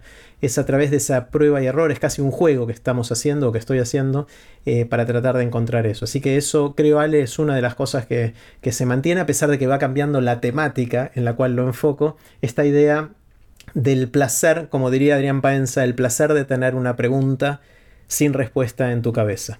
O sea, esa sensación que, que, a muchos los puede abrumar y hacer sentir incómodos. Che, no encuentro la respuesta para esto, a mí me encanta. Me encanta porque me enfoca, me ayuda, me ayuda a crecer, me ayuda a aprender eh, y, me ayuda a avanzar. Eh, por eso cuando me, hacen un, me dan un acertijo, y esto hacemos mucho con, con Juli, con mi hijo, y con Lele también que se prende, de, mm, de, tirar problemas y de tratar de encontrar la respuesta. Después de un rato, si me frustro mucho, le digo, bueno, Juli, decime cuál es la respuesta, pero trato de aguantar para tenerme la pregunta sin responder en, en mi mente y que eso me dé eh, el incentivo, la energía para, para buscar la respuesta a esa pregunta. Así que gracias, Ale. Eh, vamos a seguir. Mm. Vamos a la pregunta de Alicia, que está muy buena. Ahí vienen varias preguntas sobre otra temática eh, que me parecen muy interesantes, todas. Ahí va, escuchemos la pregunta de Alicia. Hola Jerry, soy Alicia Schindler de Concordia Entre Ríos. Yo tengo entendido que tu formación fue en física. Pregunta, ¿qué factores crees vos influyeron y te animaron a ese cambio? ¿Fue un proceso o fue de golpe un clic? ¿Algo ejercía presión sobre vos? Te mando un abrazo, Alicia. Bueno, gracias Alicia. Es, pregunta grande y difícil de responder. No estoy seguro de saber eh, qué es lo que me llevó a mí o que nos lleva en general a los seres humanos a tomar distintos caminos o, tomar decisiones de cambio o cuando llegamos a una bifurcación ir para un lado o para el otro. Obviamente es, muy difícil y tenemos una sensación de libre albedrío, ¿no? De, de, que tomamos decisiones, hay toda una discusión filosófica y ahora un poquito más científica eh, porque ya tenemos las herramientas para hacer experimentos con esto, de si realmente tomamos decisiones o no. Pero más allá de eso, tenemos la sensación de que tomamos decisiones y uno toma este trabajo o toma el otro, o va hacia cierto lugar, o se pone de pareja con tal persona, con tal otra. Eh, son cosas que sentimos que decidimos y la pregunta es cómo decidimos eso.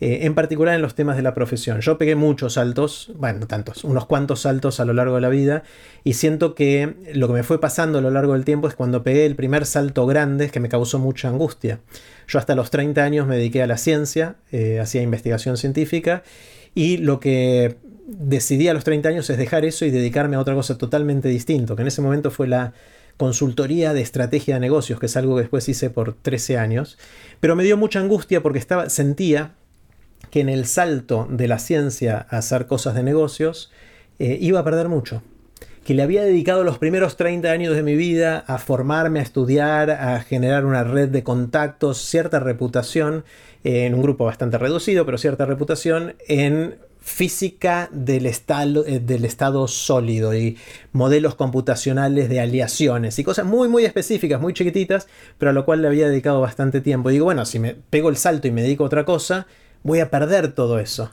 Eh, todo eso que aprendí, todo ese contenido, no me va a ser muy útil acá. Eh, pero bueno, resulta que pegué el salto y cuando pegué el salto, después de haber elaborado esa angustia de alguna manera, eh, me di cuenta que no solo pude utilizar muchas, no todas, pero muchas de las cosas que había desarrollado, sino que esas cosas me daban un pequeño superpoder en el nuevo lugar al cual había llegado, en el cual nadie era como yo. Cuando uno pega un salto y va a otro lugar, eh, trae todo su bagaje previo y puede en general ver los problemas, las preguntas, lo que es relevante en ese lugar al que llegó con otra lente, con otra perspectiva. Y a mí lo que me empezó a pasar es que eso que sentía en el lugar al que había llegado me hacía distinto, me hacía capaz de hacer cosas que no podía hacer de otra manera. Eso me pasó la primera vez y entonces dije, después pego otro salto y otro salto y otro salto y ahora me volví adicto porque me encanta pegar saltos de, esa manera eh, y de esa manera lo fui haciendo. Eh, tuve algo de presión, sí, seguramente, y acá me acaba de llegar más agua. Gracias. Perdón, ¿eh? Gracias. Eh, hay, presiones de todos lados. Eh, de afuera, eh, nosotros vivíamos en Estados Unidos cuando yo hacía física y con Marce, con mi esposa, teníamos la decisión de tarde o temprano volver a vivir en la Argentina, era donde queríamos vivir. Entonces había también una presión de que iba a trabajar y que iba a hacer, quería hacer física en la Argentina, sí o no, o quería hacerla afuera con más recursos y más cerca de donde estaban sucediendo las cosas más importantes, en un momento en el cual todavía el mundo no estaba tan globalizado, etc. O sea, hubo presiones que, estuvieron eh, involucradas en todo eso, pero a la larga fue esto de poner sobre la balanza cuánto quería seguir profundizando en el área en la que estaba y cuánto quería pegar un salto y ver qué pasa del otro lado. Y la conclusión, después de varios saltos, como les decía, es que ahora me volví un poco adicto a pegar estos saltos y ir a, otros lugares, pues realmente es una aventura y la disfruto muchísimo. Vamos a seguir. Hay, hay cosas parecidas. Andrés hace una pregunta. Vamos a poner la pregunta de Andrés que está en video. Hola Jerry, soy Andrés desde México. ¿Qué fue lo que te ayudó a definir cuál era tu verdadera vocación hasta llegar a lo que estás haciendo hoy? Eh, realmente qué fue lo que determinó ir por este camino y no por otro. Bueno, se parece un poco, ¿no? Eh, pero está este tema de la vocación, de lo que uno hace, y, y cada vez descreo más de la vocación es como que uno va encontrando y va haciendo camino al andar y se va cruzando con cosas y nunca sabes qué hubiese pasado si, ¿no? O sea, el contrafáctico de decir qué pasaba si yo no dejaba la física o hacía otra cosa. Y creo que no vale la pena hacer esa pregunta porque no, no, no conduce a nada y no hay forma de responderla tampoco. Entonces, de alguna manera, la vocación es algo que vamos construyendo y vamos construyendo al andar y no es algo que es preexistente, por lo menos no para mí y no para la mayoría de la gente, creo, no es preexistente a hacer. Eh, entonces, para mí lo, importante ahí, Andrés, es hacer, es moverse y después, bueno, tomar las decisiones que son difíciles, que nunca estás seguro y que nunca vas a poder saber si fue la mejor decisión o no, y no importa. Una vez que tomaste la decisión, mandate para ese lado, no lo revises más, no vale la pena pensar que hubiese pasado así porque no pasó así. Tomaste otra decisión por decisión propia, por factores externos, lo que fuera ya no vale la pena, dedicarte a profundizar la experiencia actual y ver a dónde te lleva. Y, creo que el camino de, descubrimiento de eso es, lo más divertido. Eh, lo mismo pregunta Claudia, les eh, hago escuchar rápidamente el audio de Claudia, que es parecido. Hola Sherry, soy Claudia, vivo en Canadá y mi pregunta para vos es, ¿descubriste tu pasión eh, por lo que amás hacer? ¿Fue un momento de inspiración o fue un proceso? Gracias. Bueno, obviamente la respuesta ya la sabemos que fue un proceso de alguna manera, pero sí hay ciertas cosas que recuerdo de muy chiquitito, como esta idea de entender, tratar de entender cómo funciona el mundo y, tratar de, de, influir en ese mundo es algo que sí lo tenía de chiquito. ¿En qué lo fui aplicando? Obviamente eso fue cambiando. Está bueno encontrar cuáles son las cosas que son constantes en nuestra vida y cuáles son las que cambian, ¿no? O sea, cuáles son las que nos dan cierta identidad, cierta continuidad. Es un lindo proceso de descubrimiento y de autoconocimiento que, a mí me, parece muy interesante y muy enriquecedor de pensar qué hace que yo sea el mismo que era hace 10, 20, 30 años y qué fue cambiando, pero cuál es la esencia, ¿no? O sea, cuáles son esas cosas que más allá de esos cambios que uno va haciendo de trabajo, de entorno, de lugar donde vive, de compañía, de lo que fuera, cuáles son, a pesar de esos cambios, las cosas que se mantienen. Y esas de alguna manera son tu identidad más profunda, ¿no? Y todo lo demás es lo que te va pasando a medida que vas recorriendo eso. Pero obviamente las dos cosas se entrelazan y lo que te va pasando también te forma en, tu personalidad. Eh, algo parecido, eh, pregunta Fer, hay mucha gente, que muchos de ustedes que tienen eh, consultas o dudas de, de, este estilo. Veamos la, el audio, creo que es de Fer. Hola Jerry, soy Fer de la Ciudad Autónoma de Buenos Aires. En un par de entrevistas que hiciste en Aprender de Grandes, comentaste que cada 10 años tomas la decisión de cambiar de trabajo, más o menos, cada 10 años. Eh, quería saber cuáles son las cosas que, te, tenés en cuenta al tomar esa decisión, si analizás bien cuáles son tus limitaciones, si intentás un cambio bien radical o sos más bien prudente y conservador y de ser posible algunos consejos, sé que es difícil porque para cada persona las situaciones son muy distintas, pero si hay algún consejo, algunos consejos en general para quienes tengan ganas de tomar esa decisión de cambiar, cambiar de trabajo. Eh, gracias, Fer, por la pregunta. Se parece un poquito a las anteriores, pero quiero agregar otra lente a la luz de la pregunta de, Fer. Y es que eh, yo creo que las cosas más interesantes que están pasando en el mundo o algunas de las cosas más interesantes suceden en las interfaces, en, los, en las fronteras, en los límites entre lo que tradicionalmente considerábamos cosas muy distintas. Tienen que ver con explorar esas interfaces, esos límites, eh, tienen que ver con tender puentes entre esas cosas. Eh, a mí me parece que eh, si uno dice, haces ciencia o haces arte, bueno, puede ser que históricamente o eras artista o eras científico, pero ahora charlando con Alberto Rojo en Aprender de Grandes, que es un científico que hace investigación y que publica y que hace divulgación de la ciencia o comunicación de la ciencia, pero al mismo tiempo eh, es guitarrista, es compositor, dibuja eh, y ve las interfaces entre esas dos ocupaciones aparentemente tan distintas. Es ahí donde pasan las cosas más interesantes. O es eh, Mariano Sardón explorando las interfaces entre la ciencia de datos y el arte electrónico o es Mariano Sigman tratando de entender el comportamiento humano y la neurociencia detrás de eso, pero metiéndose en el proceso creativo de la música para ver eso, o de la literatura, o de cómo usamos el lenguaje. O sea, muchas de las cosas interesantes, me parece a mí, no suceden tanto en ir muy profundo en una sola cosa, sino en construir un puente entre dos cosas que conoces muy bien, pero que hasta ahora no estaban conectadas, o en una interfase que todavía no estaba suficientemente explorada. Entonces, si uno quiere, si uno se, por un segundo creamos esto que acabo de decir, podemos debatirlo y quizás no estoy en lo correcto, pero si nos creemos por un segundo esto que acabo de decir, la forma de aportar me parece más efectiva a crear un impacto en el mundo, a generar algo en nuestro entorno, Es decir, me especializo en algo y después pego un salto y veo otra cosa también y veo cómo construyo puentes alrededor de esas cosas. Les cuento algún ejemplo de esto que me pasó a mí en, en mi vida. Yo cuando hice física y, le dediqué mucho tiempo a investigación en física, era medio un gurú de los modelos matemáticos bastante sofisticados de tratar de entender eh, los, desde el punto de vista de los átomos, de qué le pasaba a un sólido compuesto de distintos tipos de átomos. Y con eso trabajaba y hacía modelos y resolvía ecuaciones muy complejas de la electrodinámica y la mecánica cuántica y de la mecánica estadística y todo lo que está involucrado ahí. Cuando pasé al mundo de los negocios, ahí primero tuve que aprender cuestiones básicas de los negocios, pues no sabía, pero una vez que los aprendí, empecé a traer algunas de las herramientas que había aprendido ahí del modelado numérico al mundo de los negocios. Y uno de los primeros proyectos que hice como consultor fue ayudar a una empresa, era una empresa farmacéutica, que tenía que optimizar el inventario que tenía de las distintas drogas en los distintos estados de producción en todo el mundo.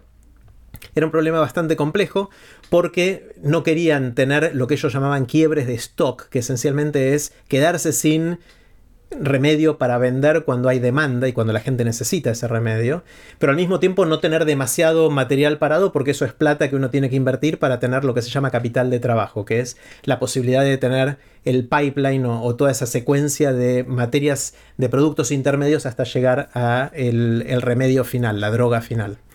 Eh, y entonces yo fui y dije, bueno, pero esto es enseguida lo pensé como físico, ¿no? Entonces dije, este es un sistema que se parece a los sistemas que yo hacía.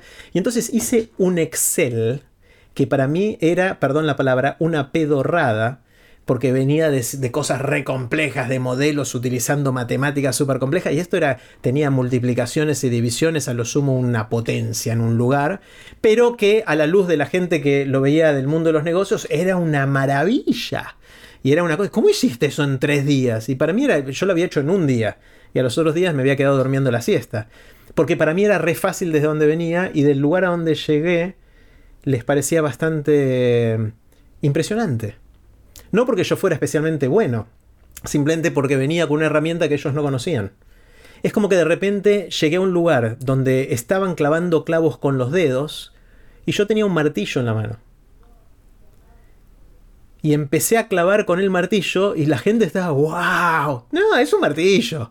O sea, bueno, la cosa es que ese modelito que hice en Excel en esta empresa global farmacéutica lo empezaron a usar para tomar decisiones de cuánta eh, cuánto material tener en cada etapa de producción de todo el mundo, de todas sus plantas, eh, lo que fuera. Y después cambié, tuve otros clientes, hice otras cosas. Y 10 años después, 10 años después, me llamaron, me suena el teléfono. Eh, este fue un proyecto que había hecho en Estados Unidos, yo ya vivía de vuelta en Argentina. Me suena el teléfono, todavía trabajaba en la misma consultora.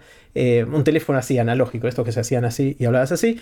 y era alguien de esta empresa farmacéutica en Estados Unidos que acababa de tomar el rol de ser el gerente global de inventarios y dice, che, acá, eh, no me dijo che, puedo hablar en inglés, pero me dijo, eh, estoy tomando este nuevo rol eh, y acá me pasaron una planillita que habías preparado vos para tomar las decisiones de inventario y quiero saber cómo funciona porque me dicen que tengo que tomar, que esta es la papa, que esta es la, el secreto de cómo manejamos los... Y a mí me dio, por un lado, orgullo, pero por otro miedo, porque yo lo había hecho en un día, en dos días, y era algo que estaban usando para tomar decisiones de decenas o centenas de millones de dólares en un montón de cosas. Bueno, es un ejemplo chiquitito de cómo pegando un salto, algo que las herramientas que generamos, herramientas en el sentido amplio, puede ser herramientas, pueden ser conceptos, pueden ser las metáforas con las que vemos el mundo, caemos en otro lugar y podemos aportar desde ese punto de vista cosas que en este lugar lo ven como casi mágicas. Y me parece que hay un montón de eh, oportunidades que hay en pegar ese tipo de saltos. A los que nos gusta hacer esto, también genera adrenalina, genera un montón de cosas más, porque tenés que aprender rápido un montón de cosas. Eh, pero no va para la gente que tiene una personalidad de prefiero estar tranquilo, no me jodas, me quiero tirar a leer mi libro y no quiero tener que aprender más cosas. Estoy cómodo en lo que estoy haciendo. El problema es que por cómo está cambiando el mundo es muy probable que ese tipo de ocupaciones dejen de existir tarde o temprano con lo cual la gimnasia de pegar los saltos no está mal desarrollarla a lo largo del tiempo. Vamos con una pregunta más antes del break. Esta es la de Mariano. Vamos a ir con video. Mi nombre es Mariano Bianchi. Soy del glorioso barrio de Ituzaingó, provincia de Buenos Aires. Esta consulta es para Jerry Garbulski. si estuvieras terminando quinto año hoy, ¿volverías a ir a la Facultad de Exactas a estudiar física y después hacer el PhD o no? Un abrazo, Jerry.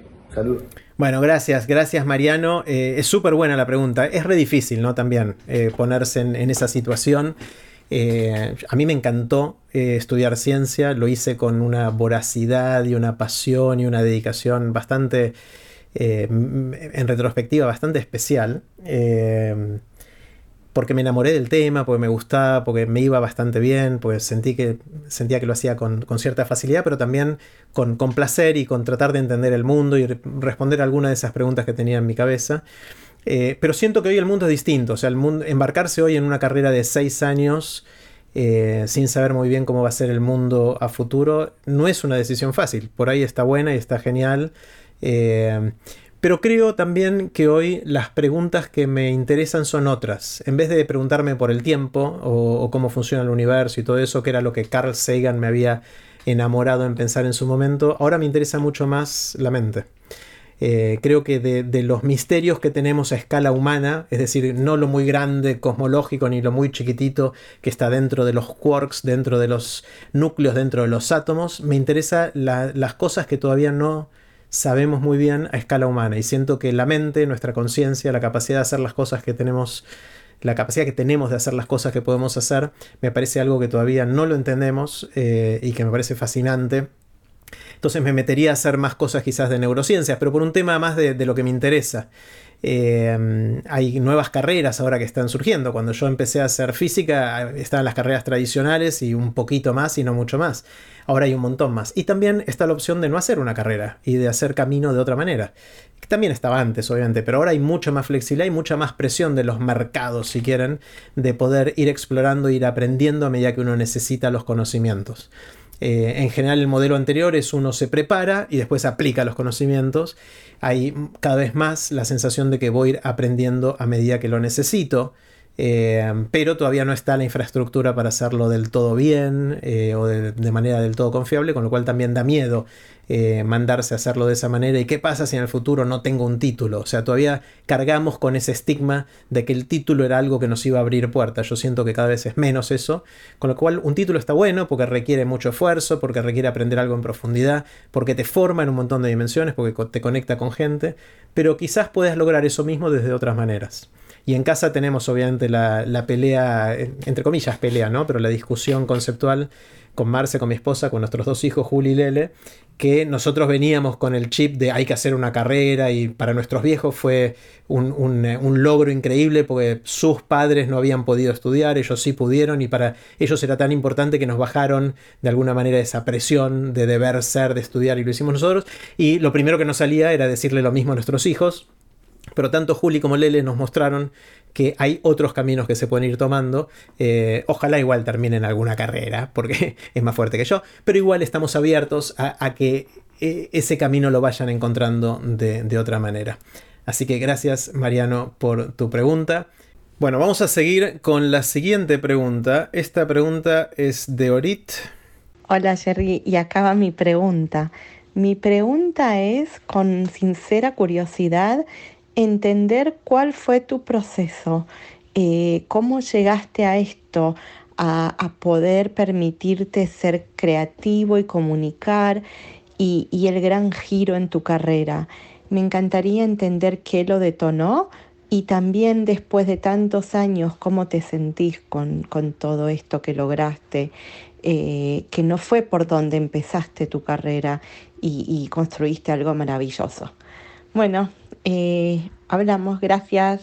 Eh, gracias, Orit, por la pregunta. Obviamente se parece un poquito y estoy usando las distintas preguntas que son parecidas para aprovechar a, dar un ángulo un poquito distinto de, este mismo tema, que es un tema complejo.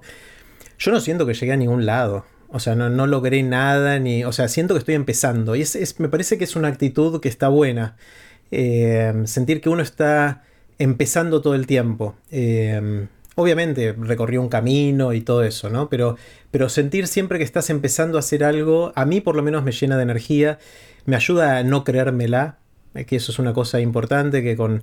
Eh, les cuento que tuvimos otro encuentro del Esofaca de Gray y conversamos de ese tema, con mis amigos del Sofá de y me ayudaron a pensar y, les pedí por favor que me ayuden a no creérmela. Eh, y si alguna vez ven que me la creo, que me bajen de un ondazo, que me caguen a piñas, lo que fuera que haga falta en cada caso, porque realmente ahí eh, no me gusta, dejaría de gustarme a mí mismo hacer lo que estoy haciendo. Así que eh, no, no, creo que haya llegado a ningún lado. Obviamente me siento afortunadísimo de estar recorriendo este camino, de hacerlo con ustedes, de poder seguir aprendiendo.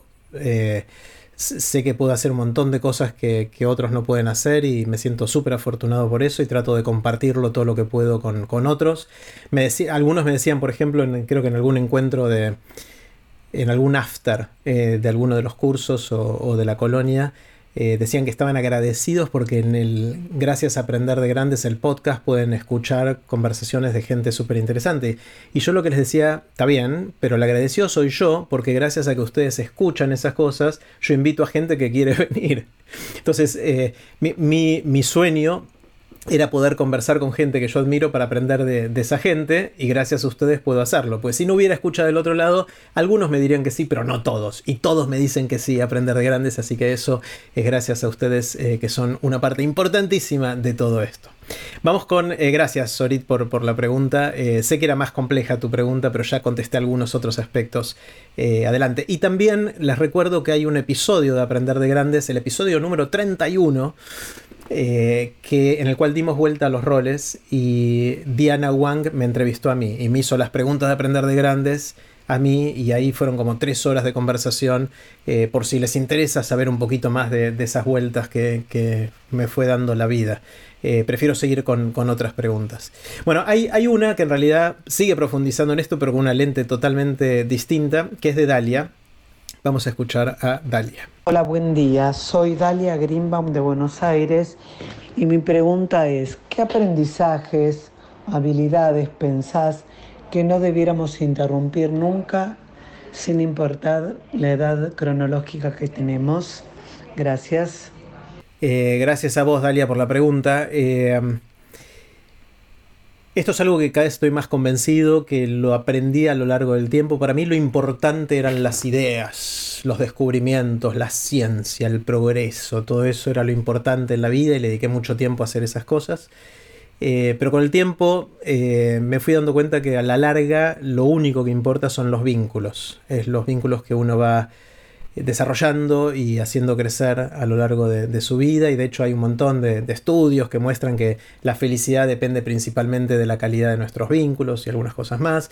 Eh, también estudios que cuentan eh, anecdóticamente de gente en su lecho de muerte, le preguntan de qué te arrepentís y la gente dice, bueno, de no haber pasado más tiempo con mis seres queridos. O sea, hay un montón de formas de decir lo mismo, esencialmente, y que a la larga los vínculos son lo más importante. y cuando me fue cayendo la ficha, en los últimos 10 años de esto, me di cuenta con el tiempo que prácticamente todo lo que fui haciendo fueron buenas excusas para estar con la gente con la que quería estar. Eh, y de alguna manera cuando me preguntan a qué me dedico, esa es una respuesta que me gusta dar, porque es genuina, es, es auténtica, es sincera, y es busco excusas para estar con la gente que quiero estar. Y después se llaman Aprender de Grandes, TDX Río de la Plata, El Mundo de las Ideas. O sea, tienen distintos nombres, pero a la larga son subtítulos del gran título que es eh, estar rodeado, estar cercano de la gente que quiero, con la que quiero estar, de la que aprendo, eh, que comparto valores, que es distinta a mí, eh, que nos nutrimos mutuamente, que disfrutamos de estar juntos, que disfrutamos de cenar, de comer, de, charlar, de aprender, de lo que fuera en cada caso. Eh, y, creo que eso es, eso es lo que está bueno no olvidarse. Por ahí cambio de idea, como en todas las demás cosas, y se me ocurre otra cosa más interesante después. Pero por ahora para mí ese es el norte, el centro, el, foco, lo, lo, que busco maximizar. Es la calidad y la cantidad de los vínculos de la gente con la que estoy cercana, que, con la que interactúo y por eso me, parece fascinante la idea de construir esta comunidad. ¿no?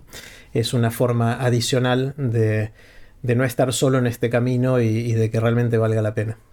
Así que gracias Dalia por, por esto. Eh, vamos con la pregunta de Andrés, que también está en audio.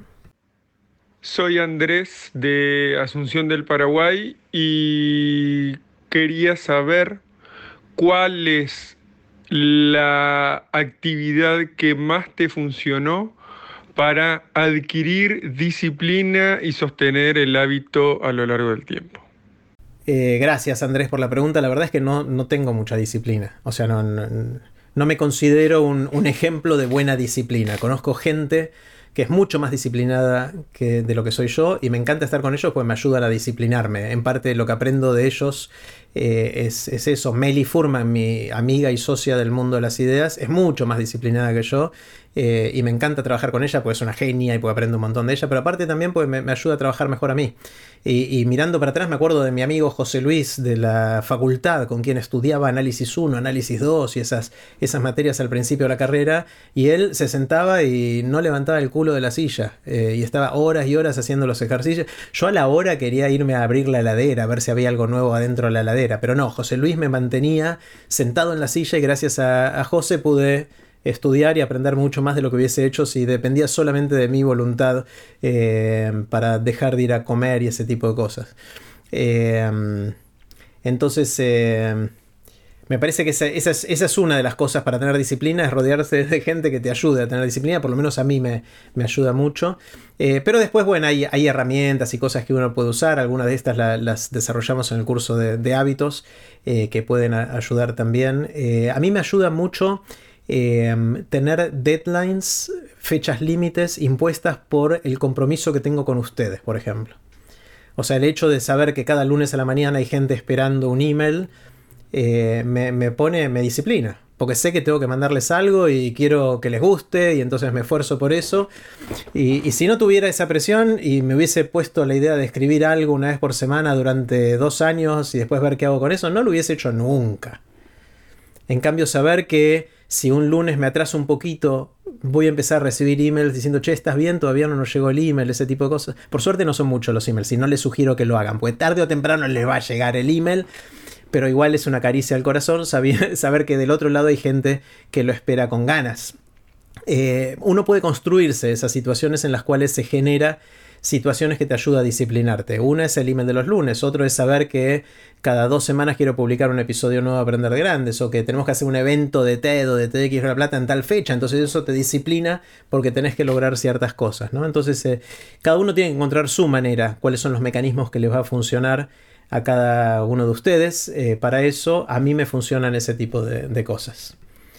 Vamos con la pregunta, esta es una pregunta difícil de Claudia, eh, y bastante específica, pero le, les voy a dar una, una, respuesta general que creo que les puede servir a todos.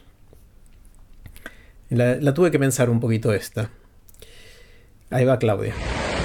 Hola Jerry, soy Claudia Feller, desde acá de Punta Cana, soy tucumana, vivo en Buenos Aires mi pregunta para vos es si no pensás que hay cambios en la, en, en la formación de los profesionales de la salud y si no estaría caducando el hecho de que uno trabaje bajo el paraguas de una teoría, de un referente o de un lineamiento este, como más rígido eh, dentro de mi área, que es la psicología. Hoy por hoy no me siento identificada con nada, sí voy tomando las cosas que a mí me hacen sentido del psicoanálisis, de la neurociencia, por supuesto de los cursos de aprender de grande, pero por momentos me da mucha inseguridad de desde dónde estoy ejerciendo la psicología clínica.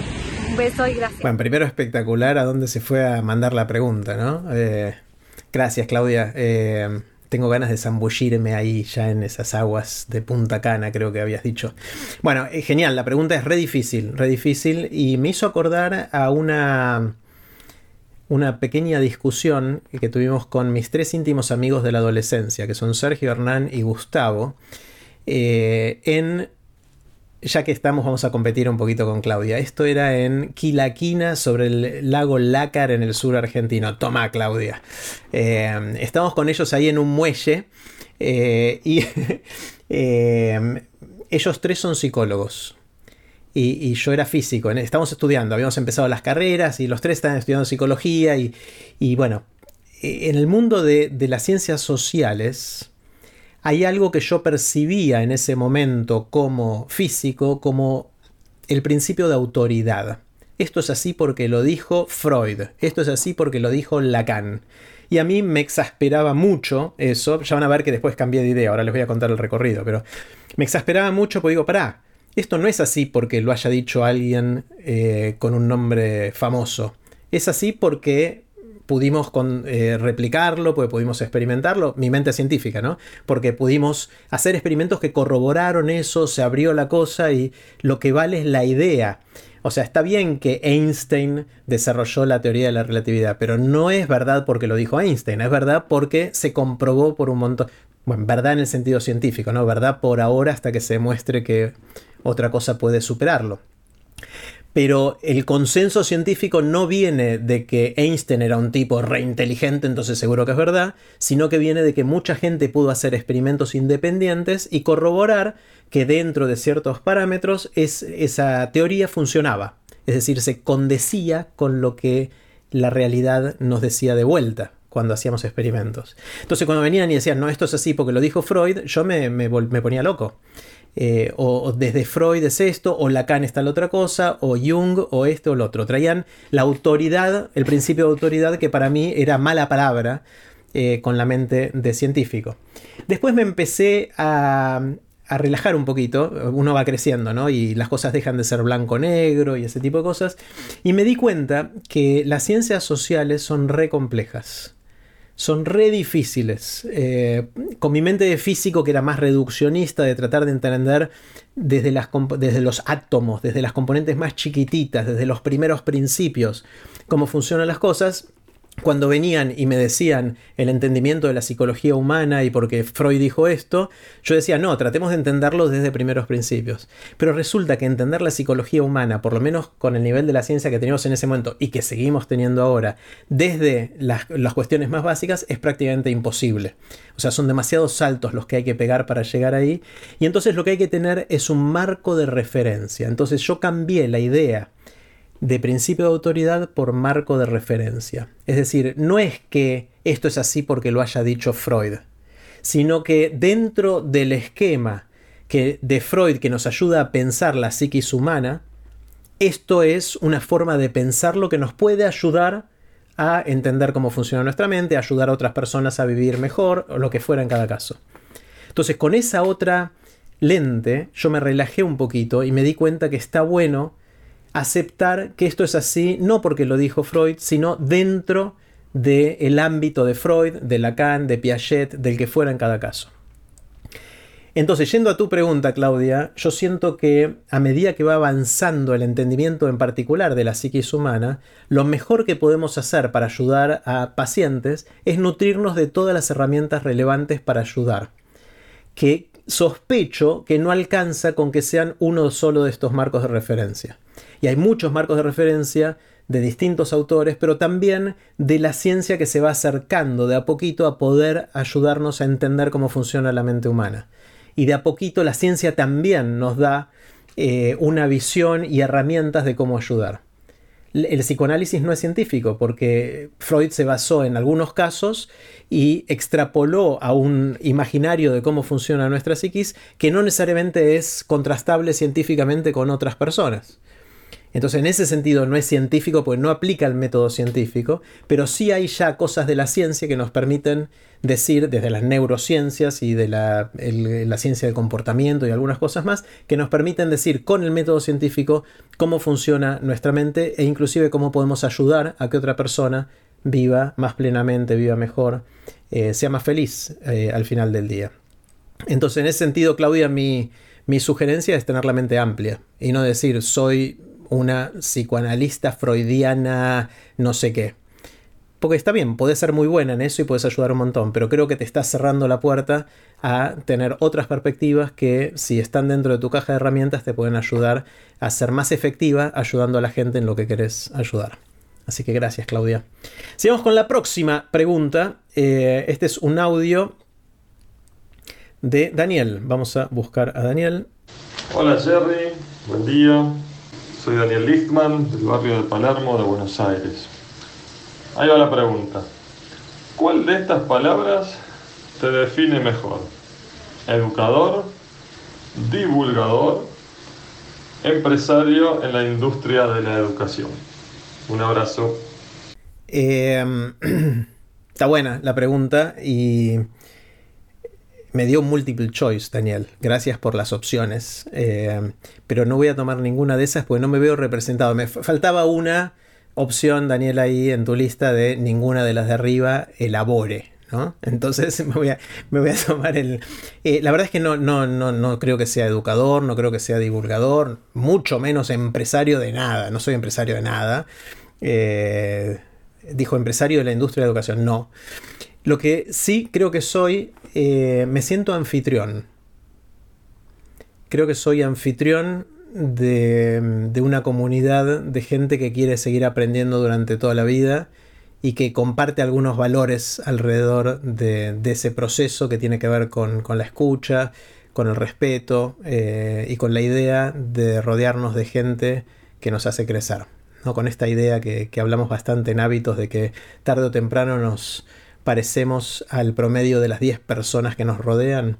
Bueno, con ese mismo espíritu eh, quiero construir y siento que juego el rol de anfitrión de una comunidad que busca crear un ambiente donde todos podamos crecer eh, tomando lo mejor de, de las 10 personas que nos rodean en cada uno de los grupitos que hacemos por Zoom o de lo que fuera en cada uno de los casos eh, que tenemos la oportunidad de, interactuar. Así que gracias por el multiple choice, pero voy con la respuesta libre. gracias, Daniel. Eh, vamos con la pregunta de Fabián. Este es otro video. Hola, Jerry. ¿Cómo estás? Soy Fabián del barrio de Belgrano. Mi pregunta es una pregunta personal para vos. Tiene que ver con cómo administrar el tiempo y la energía cuando hay más de una pasión que entran en conflicto. Yo sé que vos sos doctor en física y en algún momento decidiste dejar y dedicarte a otras cosas. Y la pregunta va sobre todo por, por aquellos emprendedores que, que de repente no saben cómo monetizar alguna de sus pasiones. Bueno, gracias, gracias Fabián. Eh, me, me, descolocó un poquito lo, el final de monetizar, pero voy a tratar de, de responder la primera parte y después decir algo sobre monetizar. Eh, porque me parece que hay dos preguntas ahí. Lo primero es de, de cómo administrar el tiempo cuando uno tiene muchas pasiones. Eh, es re difícil porque el tiempo es finito, porque los seres humanos no somos buenos haciendo más de una cosa por vez. Y la pregunta es cómo haces cuando querés hacer más de una cosa para enfocarte. Y acá tomé eh, prestada la frase y el concepto y la idea de Derek Sivers, que es otra de esas personas que, que admiro, eh, que dice, cuando a vos se te dan, te ofrecen algo, te piden algo, hay dos posibles respuestas. Una respuesta es, sí, definitivamente me muero de ganas de hacer eso. Y la otra respuesta es, no. Es decir, no, deberías hacer cosas que no te vuelan la cabeza de hacer.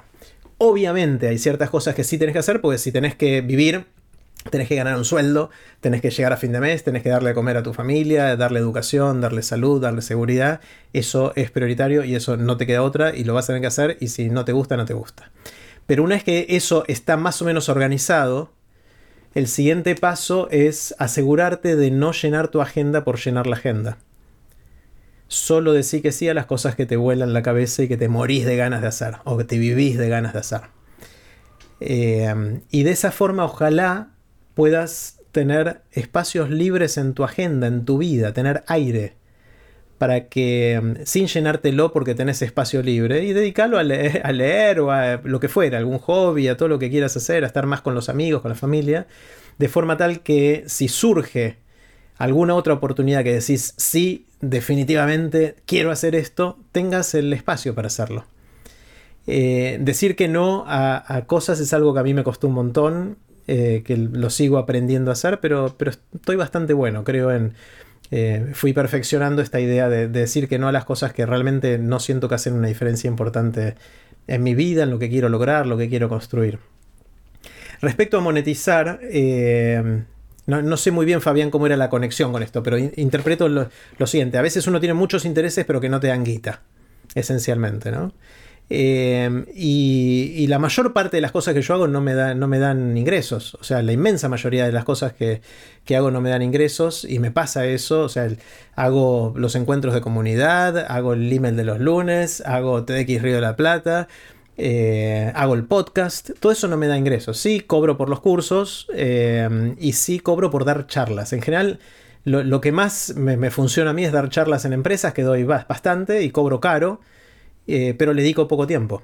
Y con eso subvenciono todo lo demás que lo hago o gratis o al costo o, o relativamente barato porque me interesa que más gente pueda participar y que el poder adquisitivo no sea la razón por la cual uno puede o no puede. No siempre se logra, hay ciertas que el mundo de las ideas es algo caro y es difícil de hacerlo de otra manera por las razones que tiene, por, cómo está hecho el mundo de las ideas, porque es, es un grupo chiquito, íntimo y porque tiene gastos. Eh, pero más allá de eso, me interesa mucho que la gente participe en los cursos de, Aprender de Grandes y por eso eh, los cobro, pero no son carísimos. Igual doy becas del 50%. O sea, me interesa mucho que la gente pueda participar y hacer crecer esto. Pero a la vez uno tiene que vivir de algo. Entonces cada uno se va encontrando, se va rebuscando las cosas. En mi caso, encontré esto, que me, siento afortunado de que me contraten para dar charlas en empresas y que pueda cobrar bien. Y gracias a eso puedo estar acá ahora con ustedes. Eh, de manera abierta, gratuita, a todos los que quieran participar de, todo esto. Yo creo que si uno va a si tiene el lujo de poder tener tiempo para esto eh, y no tiene que, no está preocupado por llegar a fin de mes porque no tiene para comer, si tiene ese lujo, entonces yo creo que dedicándole tiempo y pasión eh, o, energía más que pasión a las cosas que a uno le gusta y seguir desarrollándolas tarde o temprano uno encuentra el equivalente de la charla corporativa que te paga bien. Eh, pero puede llevar tiempo y puede no encontrarlo, con lo cual no quiero tampoco hacerme el canchero ni, decir que es fácil. Yo tuve la suerte de que surgió y que me funcionó, pero no creo que, esté garantizado que así sea. Todo esto de nuevo haciendo la salvedad de que si no llegas a fin de mes tenés que enfocarte en eso porque tenés que vivir.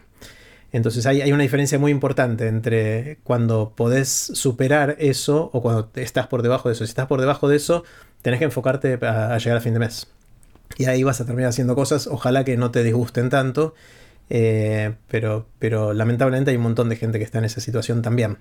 Eh, así que bueno, gracias, gracias Fabián por, por, la pregunta. Vamos con, esta me encanta también, la pregunta de Damián. Vamos a compartir el video de Damián. Hola Jerry, soy Damián Kukiercon del barrio de Coglan en la ciudad de Buenos Aires. Teniendo en cuenta todas las entrevistas que hiciste, todos tus conocimientos, todos tus estudios, etcétera, quería preguntarte si al día de hoy hay algo que creas que es imposible que suceda. Y una segunda, sé que no vale, pero es por qué. ¿Por qué crees que es imposible que eso que crees imposible suceda? Gracias. Gracias, Damián. Espectacular la pregunta. Eh, la, primera, la primera reacción que me surgió es, bueno, es imposible que suceda algo que viole las leyes de la física.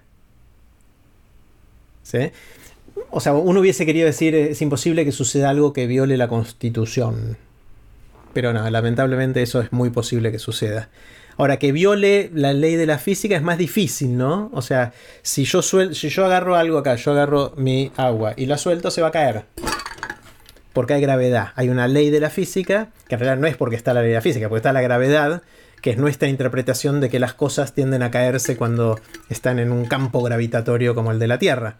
Eh, sería raro, ¿no? Que yo suelte esto acá y se quede. Está bien, puede ser un acto de magia y algún truco atrás, pero si no, se cae. Esto. Entonces mi primera reacción a la pregunta de Damián es, es imposible que hagamos cosas que violen las leyes de la física. Pero como les dije hace un rato, las verdades científicas no son eternas y no son para siempre, sino que son provisorias hasta que alguien demuestre o alguien por primera vez suelte esto acá y no se caiga. O sea, la ley de la física dice hasta ahora cada vez que alguien soltó un termito de agua así acá en el campo gravitatorio de la Tierra se cayó. Pero eso no quiere decir que la próxima vez que lo haga no se caiga. Es poco probable que suceda eso. Pero hay otras cosas que no son. Por ejemplo, la, típica de vamos a poder o no viajar en el tiempo. Hasta ahora no sabemos cómo hacerlo. Eh, nadie lo pudo hacer. Pero eso no quiere decir que no se pueda en el futuro. Em, que eh, hoy pensamos que es imposible viajar una estrella que esté a años luz de donde estamos nosotros ahora en un día. vas a tardar al menos esa cantidad de años luz si vas cercano a la velocidad de la luz. Eh, pero quizás en el futuro se encuentre que hay, no sé, eh, agujeros de oruga o de gusano, como lo suelen llamar en el universo, y haya como atajos que se puedan llegar más rápido a lugares que parecían muy lejanos. Anda a saber. Eh, entonces, creo que la respuesta, Damián, a tu pregunta es, no creo que haya nada imposible a priori. Sí hay cosas que son menos probables que sucedan. y en ese sentido, creo que la experiencia nos ayuda a encontrar esas cosas. No sé si vos, Damián, te referías a resultados futbolísticos o ese tipo de cosas, pero si es respecto a cosas más fundamentales, eh, creo que eso, esa es, mi respuesta por ahora. Eh, vamos con la pregunta de Gabriela. Soy Gabriela de Uruguay y lo que me gustaría que me contaras es cómo arrancaste con tu red, o sea, cómo pasó tu sueño individual hacer un sueño colectivo. Gracias y suerte con este experimento. Eh, gracias Gabriela por tu pregunta. Eh, yo creo que la forma en que arrancó esto es porque nunca me preocupé por complacer a ustedes. Obviamente sí, quiero que estén contentos, pero no es ese el objetivo de lo que hago, no es eso eh, lo que me lleva a hacerlo. Lo que quiero hacer es cosas que me gusten a mí. Eh, y sí, soy egoísta en eso. Pero yo creo que la mejor manera de construir algo es ser genuino y auténtico y enfocarse en lo que a uno le gusta. Si vas a hacer un esfuerzo por complacer a otra gente, haciendo cosas que no son centrales a lo que te gusta hacer, lo que querés hacer, lo que disfrutás, lo que haces más o menos bien, no te va a ir bien, porque no es creíble. Si lo que haces es lo que realmente querés hacer vos, puede ser que se acerque más gente, menos gente. Eh, porque por ahí justo sos demasiado raro y se te ocurre y te gustan hacer cosas que no le gusta a nadie más. Pero si haces con pasión cosas que están buenas, que las haces con intensidad, con compromiso a lo largo del tiempo y tenés paciencia y todo eso, de a poquito se pueden construir cosas interesantes. Eso es lo que me pasó a mí, es fácil decirlo ahora, eh, y puede causar mucho miedo cuando uno eh, está empezando, pero me parece que la receta de tratar de hacer un focus group y ver qué necesita el mercado y hacer eso, para mí me parece un, error garrafal. Para mí hay que hacer lo que uno quiere que suceda en el mundo y hacerlo lo mejor posible, lo mejor que uno pueda hacer y después ir aprendiendo de, de, qué pasa con eso y ir cambiando, ir explorando y si la gente se quiere acercar, bienvenida, pero te tiene que gustar a vos, si no, no lo vas a poder sostener, no vas a tener la energía para poder sostenerlo en el tiempo. Así que Gaby, gracias por, tu pregunta. Eh, y si es un sueño colectivo, yo feliz también por todo lo que venimos diciendo respecto a que esto es más lindo si lo, lo recorremos entre, entre varios. Eh, vamos a el audio de Luis esta está buena, muy buena la pregunta. Vamos, en realidad están todas buenas.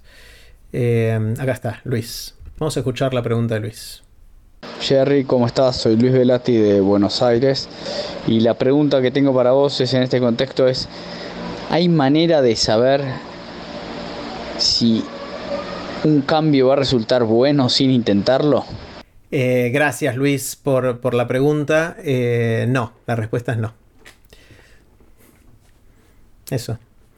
Em, no, obviamente uno puede especular y los seres humanos somos animales que tenemos un mecanismo súper sofisticado de predicción del futuro. O sea, nuestra mente es una computadora dedicada a predecir el futuro. O sea, nosotros nos vamos moviendo por la vida y por el mundo con este pequeño modelito mental que tenemos que vamos nutriendo y que vamos sofisticando a lo largo de la vida que nos permite anticipar la reacción de nuestro entorno a las cosas que hacemos. Desde cosas muy sencillas de cuánta fuerza tengo que poner para levantar algo, de acuerdo a mi percepción de cuán pesada es esa cosa, eh, hasta cómo me muevo en la vida y la reacción de los otros y todo. Todo el tiempo estamos anticipando lo que, lo que va a pasar. A pesar de todo eso, hay tantas variables que no manejamos que lo más probable es que cualquier cosa que intentemos, por más modelo que hayamos hecho en nuestra mente, nos va a sorprender. Y es por eso que descreo tanto de los planes de negocios, de esa gente que se siente y dice, esta es mi proyección a 10 años, vamos a facturar esto año por año, vamos a tener este costo y vamos a ganar tanta plata. No.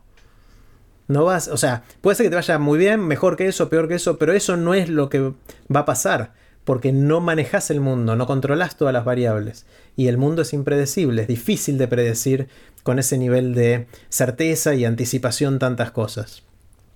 Eh, entonces, eh, mi sensación es que Luis no podés saber exactamente cómo va a ser algo antes de probarlo. Sí podés especular un poquito y, hay ciertas cosas que ya sabes que no van a funcionar o crees que no van a funcionar, pero las que tenés la duda, la mejor manera es haciéndolas y buscando eh, la forma más rápida, chiquita, más barata de ver si funcionan o no antes de mandarte a hacer una cosa gigante. De probar chiquitito y de ir aprendiendo cómo funciona el mundo, mejorando tu modelo mental de cómo funciona el mundo y así después hacer crecer las cosas. Gracias Luis. Eh, vamos con la pregunta de Margarita. Soy Margarita Girardi de Rosario. Sé que en un momento vivías en Estados Unidos, trabajabas como físico y de repente viste una charla TED y dijiste quiero hacer eso. Hiciste un cambio fundamental en tu vida. Te mudaste a la Argentina. Bueno, en definitiva mi pregunta es, ¿qué rol jugó tu mujer, Marcela, en ese cambio? Gracias, Maggie, por la pregunta. Eh, es crítica, fue clave, crítica, sostén, acompañante, eh, socia, eh, amiga.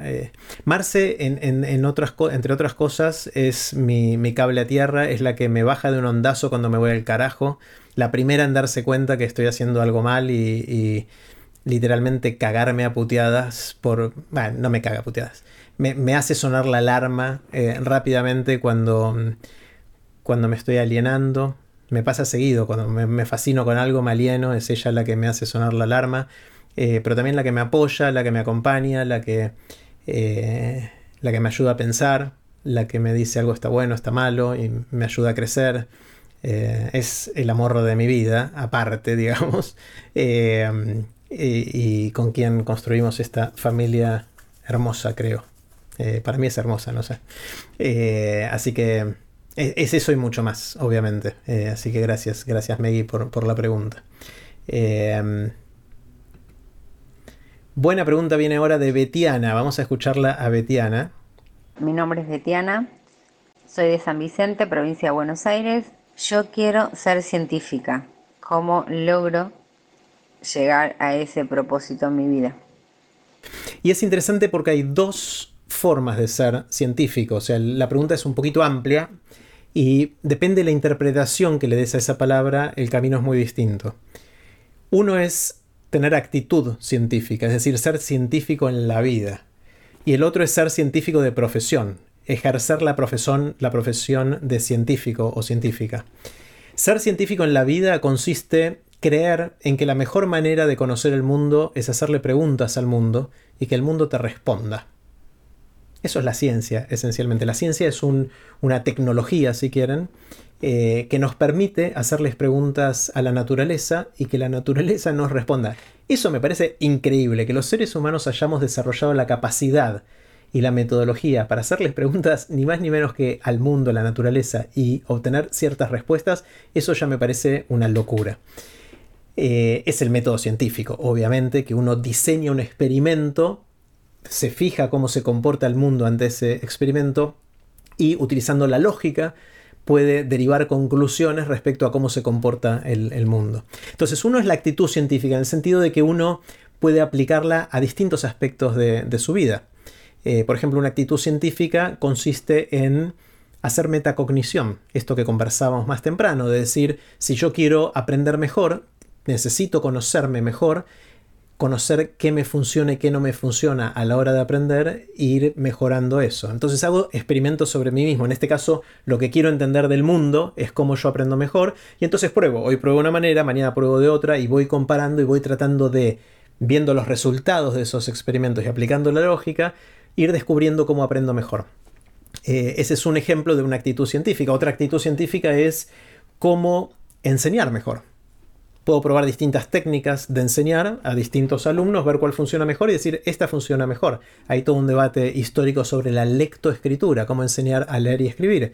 Y el episodio que publicamos con Beatriz Duke de Aprender de Grandes, espectacular. Si no lo vieron o escucharon, se los recomiendo un montón. Habla justamente de eso, de cómo todavía en muchos lugares del mundo se enseña a leer y escribir con metodologías que se sabe que no son las que funcionan mejor. Y hay otras que sí funcionan mejor, pero no se usan por otras razones porque no hay una mentalidad científica a la hora de hacerles preguntas al mundo sobre los temas que nos interesan. Entonces, un aspecto es ese, es desarrollar la visión, la mirada científica de lo que hacemos en la vida, que no es la única que uno puede tener en la vida, pero es una que es muy útil a la hora de hacer ciertas cosas. Para eso lo que hay que hacer es desarrollar esta actitud científica, ver contenidos, eh, acercarse a gente que sabe hacer ciencia, pero no hace falta ser científico para esto. Hace falta algunas herramientas, pero no hace falta ser científico en el sentido de ejercer la profesión, la profesión de la ciencia. Ahora, si uno quiere ser científico y es hacer, hacer eh, investigación científica como dedicación en su vida, ahí tiene que hacer un estudio, tiene que estudiar, tiene que formarse, como en cualquier otra profesión hay que formarse porque hay un montón de cuestiones de conocimiento y de técnica de cómo se hace la ciencia que uno tiene que desarrollar.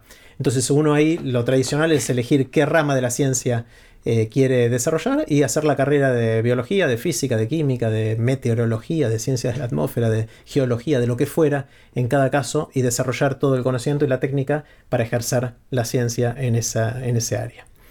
Vamos con la pregunta de Gaby. Hola Jerry, ¿cómo va? Soy Gaby Campodónico de Buenos Aires y ahí va mi pregunta. Los hábitos, eh, cuando los habituás, ¿Tenés la expectativa de que sean hábitos para siempre o de acuerdo a la etapa de la vida en la que estás o de la situación o del contexto, los vas cambiando después de un cierto tiempo?